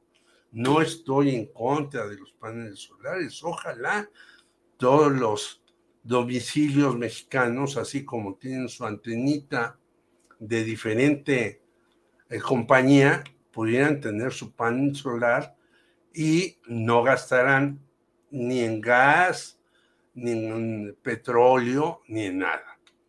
Pero, pues eso no se puede. Es decir, ¿qué está pasando, por ejemplo, en Europa? Un señor como Macron, que es más bien del sector financiero, pues va a nacionalizar la industria eléctrica. ¿Y por qué lo va a hacer? Porque la industria eléctrica se ha hinchado de ganar dinero en estos años. En la propia España están castigando a Iberdrola y aquí le eximen de pagar 9 mil millones de pesos que es una minucia para Iberdrola, por ejemplo. Entonces yo creo que el señor López Obrador está ampliando, está llevando estas cosas a una situación, yo no sé cómo vaya a acabar, pero los medios de difusión mexicanos, televisivos, impresos, etcétera, salvo excepciones, pues están con las empresas privadas y quieren seguir saqueando al país. ¿Hasta cuándo se podrá parar a estos señores. Yo digo, bueno, es una apuesta que está haciendo el señor López Obrador, que puede tener repercusiones graves, no lo dudo, porque los dueños del capital son las que ponen e imponen las situaciones en muchos lugares. Yo creo entonces que sí tiene que pararse esto de alguna manera, y ya te lo dije, no solamente en Francia o en España, sino en muchos otros países dicen, ya basta, estos señores han saqueado nuestros países como nadie. Claro. hay que ponernos un igual que a los bancarios. Entonces yo creo que va a venir una confrontación, desgraciadamente, porque pues sí hay que pararlos de alguna manera. Gracias, Jorge. Salvador Frausto, confrontación anunciada, ¿cómo nos irá en México?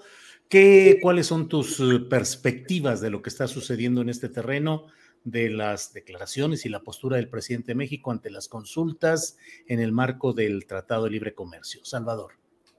Sí, me parece que hay dos vías, hay dos eh, mensajes que se están mandando desde el gobierno federal eh, ante este eh, diferendo que hay con los Estados Unidos y con Canadá, que son eh, sobre todo las empresas de energía se quejan de que no les dan chance de competir de la misma manera como a la Comisión Federal de Electricidad y que, bueno, pues por tanto ven reducidas sus, sus ganancias y pues se, se abre una discusión sobre ese asunto, un periodo de, varios días en los cuales eh, el gobierno mexicano tendrá que acercar em, eh, pruebas y datos de cómo eh, desde su juicio sí hay cancha pareja para los competidores extranjeros en materia energética y, y se conocerán y tratan tratarán de llegar a un acuerdo antes de que lleguen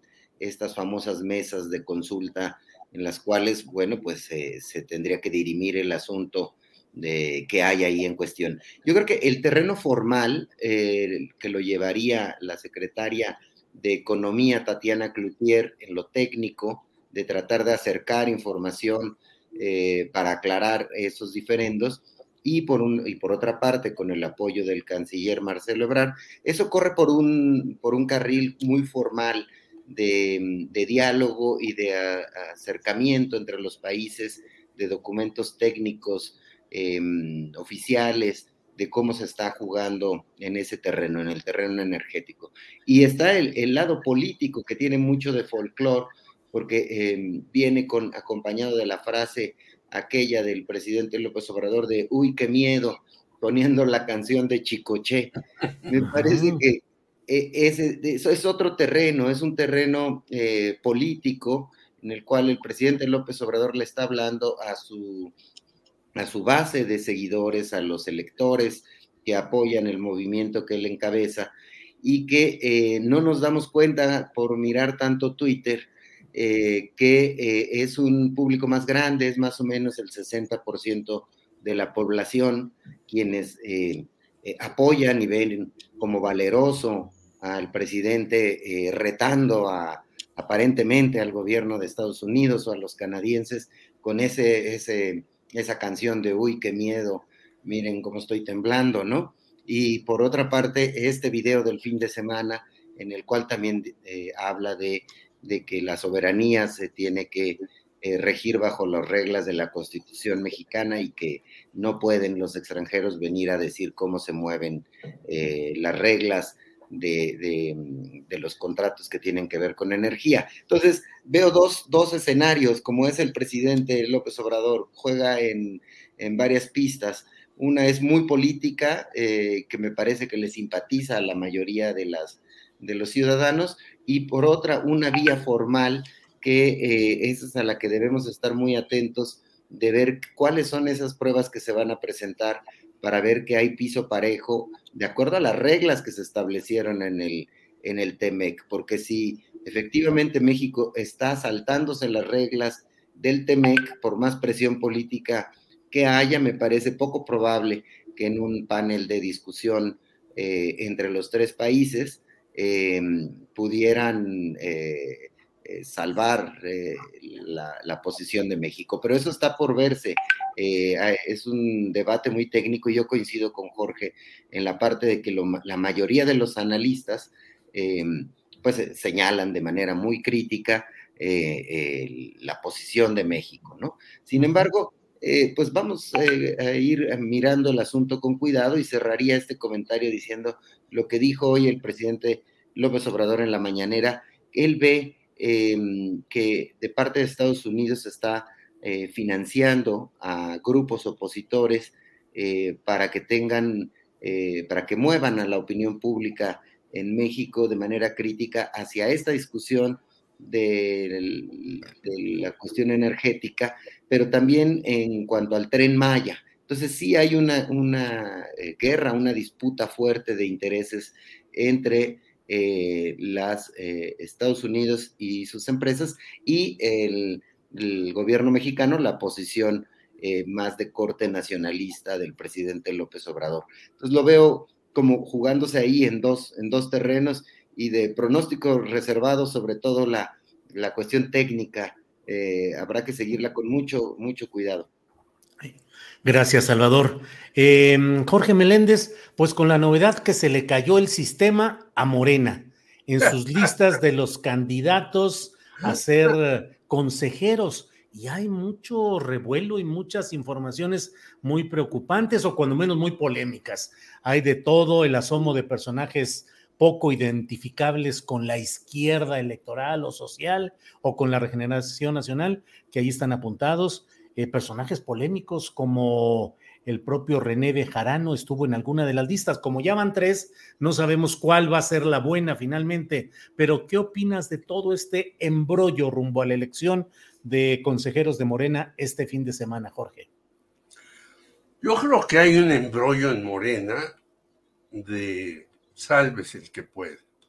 El propio Marcelo Ebrard eh, pide al señor que fue su tesorero, que ahora está dirigiendo Morena Mario Delgado, piso parejo, Malú Mitchell dice que eh, las cosas no se están haciendo bien, etcétera, etcétera, etcétera. Yo creo que esto era muy previsible. Primero, el señor Mario Delgado, ¿quién es políticamente? Pues no es un hombre que tenga alguna experiencia, es más bien un hombre que tiene experiencia en las finanzas. Estuvo de delegado en el Estado de México con la señora Delfina Gómez, ya supimos cómo le fue a la señora Delfina Gómez, que ganó Alfredo del Mazo Maza. Eh, parece que a Morena la han dejado ahí que haga y deshaga en unos lados y en otros. Tú lo decías hace rato, te estaba escuchando. ¿Cómo es posible que en Morelos, el hermano de Cuauhtémoc Blanco esté ahí dirigiendo. ¿Cómo es posible que en San Luis Potosí, Ricardo Gallardo, ya sabemos quién es, un señor poco presentable, siga manejando ahí una serie de cuestiones políticas? Y podríamos ir estado por estado por estado viendo cómo las cosas están muy mal. ¿Cómo es posible que el señor Jaime Bonilla siga cobrando en el Senado a pesar de que esté impugnado? ¿Cómo es posible que una serie de personajes morenistas estén dirigiendo, haciendo, metiendo sus piones y demás? Pues este es un batidillo verdaderamente infumable. Hay una ala de Morena que quiere democratizar eso, bienvenida, qué bueno. Pero yo no veo que haya posibilidades de hacer algo muy serio, muy sólido, muy persistente en Morena. Y eso es ultra preocupante porque puede incluso López Obrador ganar esto del TEMEC, ir adelante, salir y demás, pero ¿qué va a pasar cuando no esté él? Si no tienes un organismo muy sólido, yo te diría, yo vengo del Partido Comunista, ahí, aún teniéndolo muy sólido, pues dentro hay personajes impresentables, como lo sabían el Partido Comunista. No todos eran muy buenas personas. Muchos de ellos eh, jugaban para tratar de ganar posiciones y tener cargos y tener una eh, diputación, una senaduría. Bueno, ¿cuántos de los del Partido Comunista han estado saltando de la Asamblea a la Diputación, a la Senaduría, al INE, etc. Es decir, hay en este tipo de cuestiones cosas muy obscuras y creo que habría que tratar de de verdad democratizar Morena. ¿Se podrá hacer? Yo lo dudo, lo dudo seriamente. Y esto va en contra de López Obrador, en contra del país y en contra de un buen relevo en la próxima gubernatura. Gracias, Jorge. Salvador Frausto, ¿cómo ves eh, los detalles de esta contienda interna que se viene el fin de semana para elegir consejeros distritales y ascender luego en la conformación de los cargos directivos de Morena. Hay muchas eh, protestas, quejas. Acabo de entrevistar a John Ackerman, que hace un largo, una larga exposición de las cosas negativas que se van dando. ¿Cómo ves todo este proceso? ¿Qué crees que puede suceder, Salvador Frausto? Sí, arde, arde Morena, pues se les cayó, como bien decías al principio, el, sistema.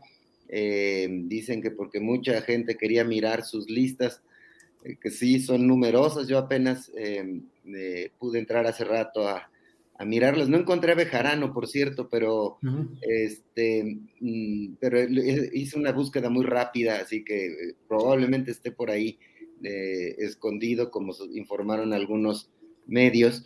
Em, ya lo revisaremos con más detalle, pero finalmente es una expresión de, de que la sucesión presidencial se va a jugar, eh, se está jugando dominantemente en la cancha de Morena.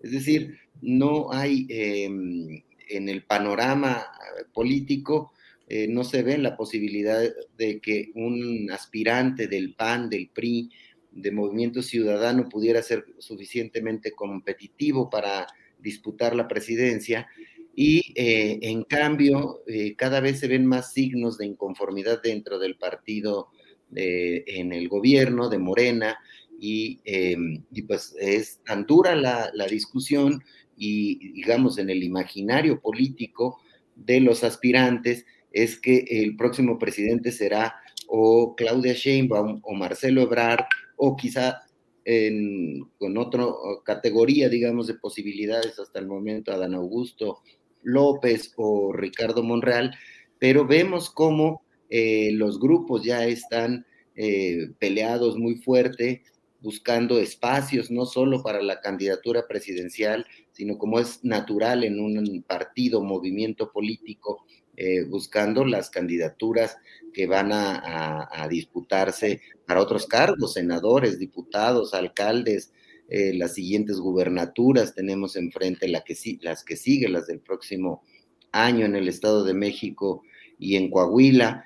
Entonces, la disputa por ese gran botín político eh, está dentro de Morena y, y, van a necesitar talento para dirimir esas, esas diferencias, porque de lo contrario, se empieza a dibujar cada vez con mayor em, fuerza un escenario de una ruptura fuerte dentro el partido en el gobierno. Em, los primeros eh, pronunciamientos fuertes en ese sentido provienen del senador Ricardo Monreal, quien dice, eh, si no hay un método de selección en el que yo pueda creer y confiar, preponderantemente pide que sean una especie de elecciones primarias, pero aceptaría una encuesta siempre y cuando sea con eh, encuestadoras independientes que puedan verificar los aspirantes. Y Marcelo Ebrard, su equipo, se pronuncian ahora también por eso mismo y parecen estar creando un polo en el cual si se les garantiza em, una elección limpia con piso parejo, pudieran mantenerse en la jugada, pero de no ser así, si las encuestas son como han sido para las elecciones a gobernadores, eh, probablemente eh, Morena no alcance a llegar eh, completamente unidos y eso sí cambiaría el escenario hacia la elección presidencial del 2024. Si Morena no llega unido, si uno o dos de los, gran, los aspirantes principales a la presidencia se separan del movimiento del presidente, entonces estaríamos frente a otro escenario, porque los pueden cachar eh, algún partido de oposición o pueden apoyar las posiciones de la, de la oposición y entonces nos vamos a una elección mucho más competida, que podría ser una elección ya no de, de dos grandes candidatos, y, sino de quizá una elección de tercios en la cual ya se complica el asunto para, para todos los contendientes. Eh, por eso la importancia de eh, la transparencia y cómo maneje Morena todo este proceso de eh, prepararse para su Congreso Nacional.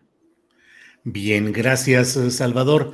Jorge Meléndez, hoy en su conferencia mañana de prensa, el presidente López Obrador eh, se refirió a lo sucedido en una sesión pasada en la cual la periodista eh, Reina Aide Ramírez le señaló a Hans Salazar, otro participante en estas conferencias mañaneras de prensa, le dijo, cállate palero, y de ahí se ha dado una intensa discusión. Y hoy el propio presidente de la República dijo, aprovecho para expresar mi solidaridad a Hans y a otros periodistas que son tratados como paleros por conservadores. No debe preocuparles eso para nada.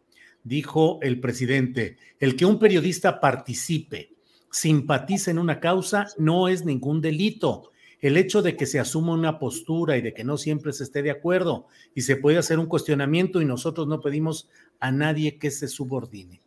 Dice, ahora les llaman paleros a los que defienden el proceso de transformación. Tampoco es extraño.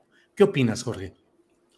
Yo creo que en las conferencias mañaneras hay de todo y sin medida, como dice mm. y hay desde paleros hasta gente decente. Y yo nunca he estado en una conferencia mañanera, pero un amigo mío, que me reservó el nombre, me dice que a veces hay personajes que llegan a las conferencias mañaneras a preguntar algo porque les dieron una lana para preguntar. No lo sé, no lo puedo afirmar porque, insisto, yo no he estado ahí y solamente estando en el lugar de donde se habla, se podría uno dar cuenta de qué ocurre. Pero lo que sí creo es que eh, hay un, una cerrazón a veces en Morena, en las conferencias mañaneras y en muchas otras cosas, cuando tú discrepas de algunas cuestiones. Yo he discrepado con algunos compañeros con los que me llevaba bien, entre ellos con Jesús Ramírez Cuevas abiertamente. He pedido cosas para que se puedan hacer y la respuesta ha sido borrarme del mapa. Por lo tanto, yo sí creo que igual que en Morena, yo creo que habría que abrirse. Tú entrevistaste y le escuché con mucha atención a Raúl Sibeki y creo que si no Morena y el gobierno se abre a la crítica y trata de encauzar las cosas de una mejor manera, ellos mismos estarán poniendo la soga en el cuello. No se trata eh, de que de quienes venimos de la izquierda viejísima y que podemos tener muchos errores, equivocaciones, decir tonterías, lo que sea, este, que se nos cierren las puertas, porque de repente uno ve en algunos programas a personajes que dicen, ah, caray, ¿y él por qué está en el sistema público de radiodifusión, siendo que era un individuo que estaba en contra de cualquier cambio en el país? ¿Y por qué no están otros? Y no se trata que uno sea llamado de inmediato a hacer las cosas, uno las hace donde puede, tú aquí, nosotros en otros lados, pero creo que si hay una situación en donde si a veces tú, yo o el que sea discrepa de algo del gobierno, se le cierran las puertas a uno y eso sí me parece fatídico. Gracias, Jorge. Eh, Salvador Frausto, ¿qué, opines, ¿qué opinas de, este, de esta eh, interpretación o postura del presidente de la República respecto a estos señalamientos de periodismo palero y el hecho de que él dice pues que puede haber una adhesión del periodismo a ciertas causas. ¿Qué opinas, Salvador? Bueno, la, mañanera nos ha enseñado que hay de, todo en la viña del Señor, como dirían los creyentes. Este, hay de todo, pues sin duda hay periodistas eh, que se les ve eh, que están ahí para apoyar y aplaudir todo lo que el presidente dice y, pues no podemos ocultar lo evidente es em, una circunstancia eh, en la cual además tienen mucha voz en, esa, en ese espacio eh, mañanero.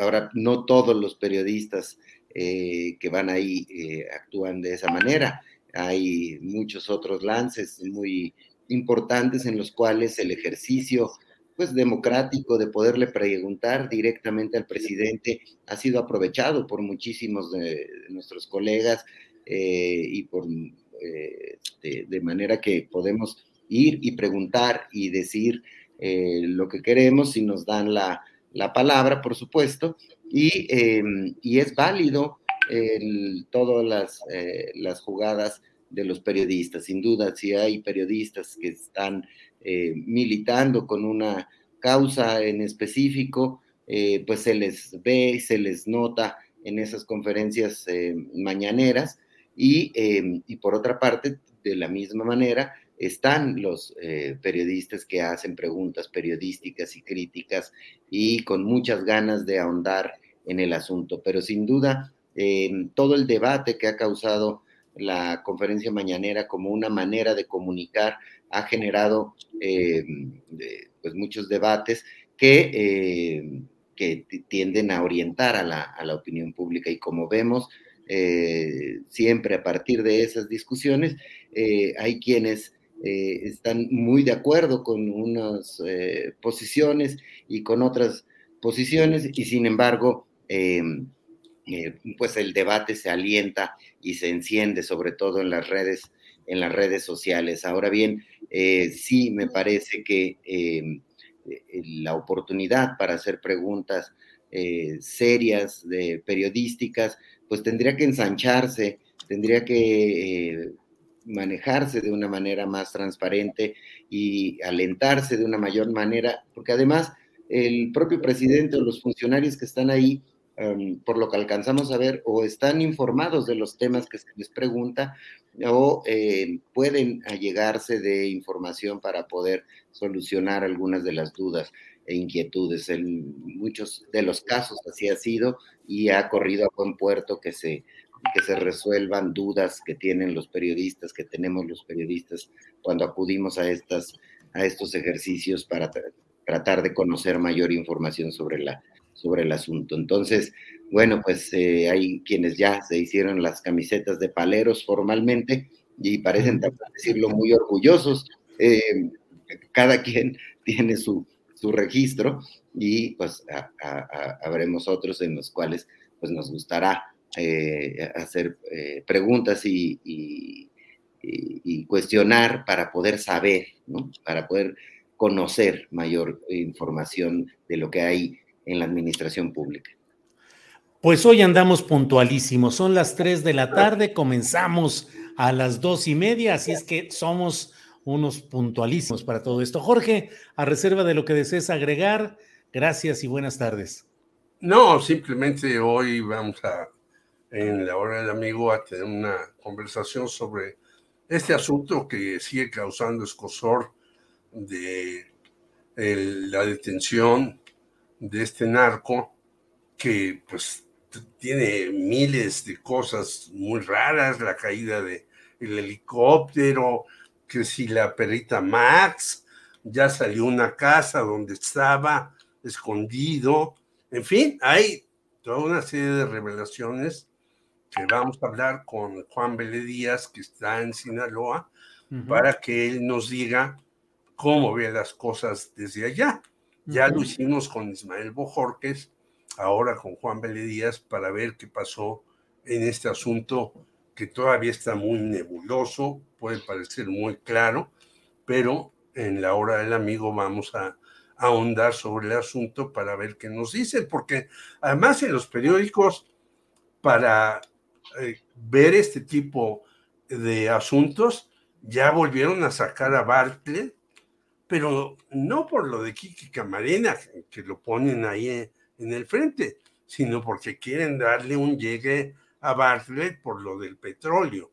Entonces, esto sirve para todo y se utiliza como les da la gana a los medios y ya sabemos que a veces los medios también son muy engañosos en lo que proponen.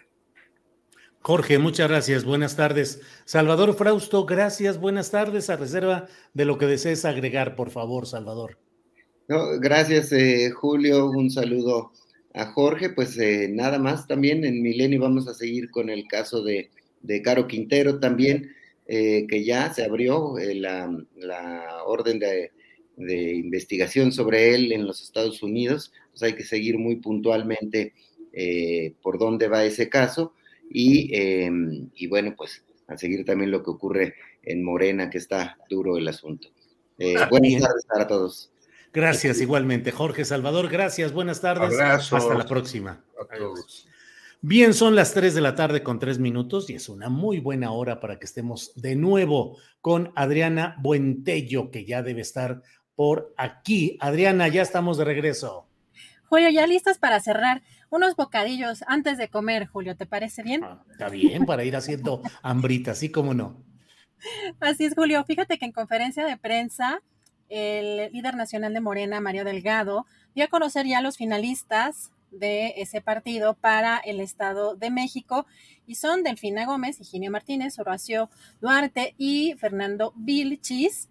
También dio a conocer que el ganador de las encuestas para la gobernatura, precisamente esta entidad, será dado a conocer a más tardar el 10 de agosto y que va a haber, para tener mayor certeza de este proceso, pues dos empresas encuestadoras nacionales y dos encuestas espejo. Vamos a escuchar qué fue, qué fue lo que dijo. De elecciones tiene ya un dictamen de qué compañeros y compañeras pasan a la etapa final, a la segunda y definitiva encuesta, donde vamos a seleccionar quién se va a encargar de coordinar las tareas de organización, de formación de comités de defensa de la cuarta transformación en todo el territorio mexiquense. Y hoy les doy a conocer que quienes irán a esta encuesta final y que tendremos que dar a conocer a más tardar el próximo 10 de agosto es la maestra Delfina Gómez, es el compañero Higinio Martínez, el compañero Horacio Duarte y el compañero Fernando Vilches. Son los cuatro finalistas que la Comisión de Elecciones valoró deben de ir a la segunda encuesta final. Habrá dos empresas encuestadoras nacionales levantando al mismo tiempo y con la misma metodología dos encuestas espejo para ganar para garantizar la certeza, la certidumbre, la transparencia en este proceso. Ya nos hemos reunido Bueno, pues ahí están ya eh, esos finales del Estado de México y ya sabes que todo mundo jura y perjura que no hay necesidad de tanto brinco estando el suelo tan parejo a favor de Delfina Gómez, que todo hace ver desde mucho tiempo atrás que será la candidata real en todo este proceso y ya está la discusión respecto a quién eh, quedaría en la Secretaría de Educación Pública, que es también otro asunto interesante. En fin, pues ahí van las cosas, Adriana. Así es, Julio. Y precisamente para este proceso rumbo a las elecciones en el Estado de México y en Coahuila, bueno, particularmente en el Estado, en el caso del Estado de México, pues fíjate que, eh, bueno, y Coahuila dijo en conferencia de prensa el líder nacional del Partido Acción Nacional, mm, Marco Cortés, pues que si no, no han recibido una invitación formal eh, por parte de esta alianza eh, del PAN y el PRD, pero que tienen cartas fuertes por si tienen que ir solos. Vamos a escuchar qué fue lo que dijo. Respecto de la pregunta de Misael del el Estado de México y de Coahuila, bueno, estamos en un proceso, por lo pronto, de promoción este, hacia el interior del partido de nuestros diferentes aspirantes, para que en su momento podamos tener una decisión. Recuerden que en Acción Nacional para que pueda haber una coalición electoral en lo local, tiene que venir a petición del Estado, a petición por mayoría calificada de los órganos del partido, comisión permanente estatal y consejo estatal, mayoría calificada, o sea, amplio consenso.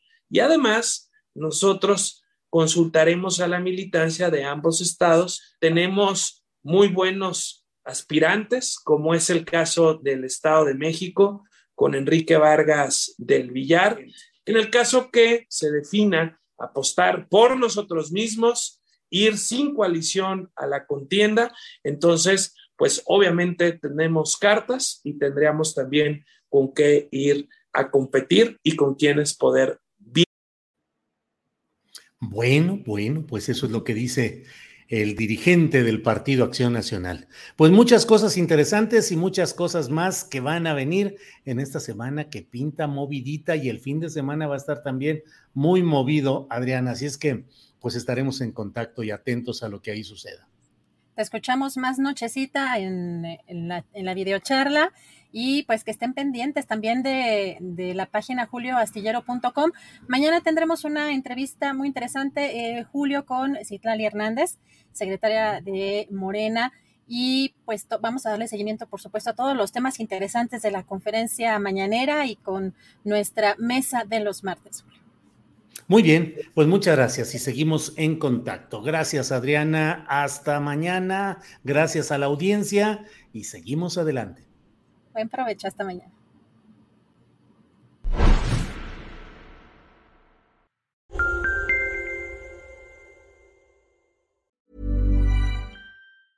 Ever catch yourself eating the same flavorless dinner three days in a row? Dreaming of something better? Well, HelloFresh is your guilt-free dream come true, baby. It's me, Kiki Palmer. Let's wake up those taste buds with hot, juicy pecan-crusted chicken or garlic butter shrimp scampi. Mm. Hello Fresh. Stop dreaming of all the delicious possibilities and dig in at HelloFresh.com. Let's get this dinner party started.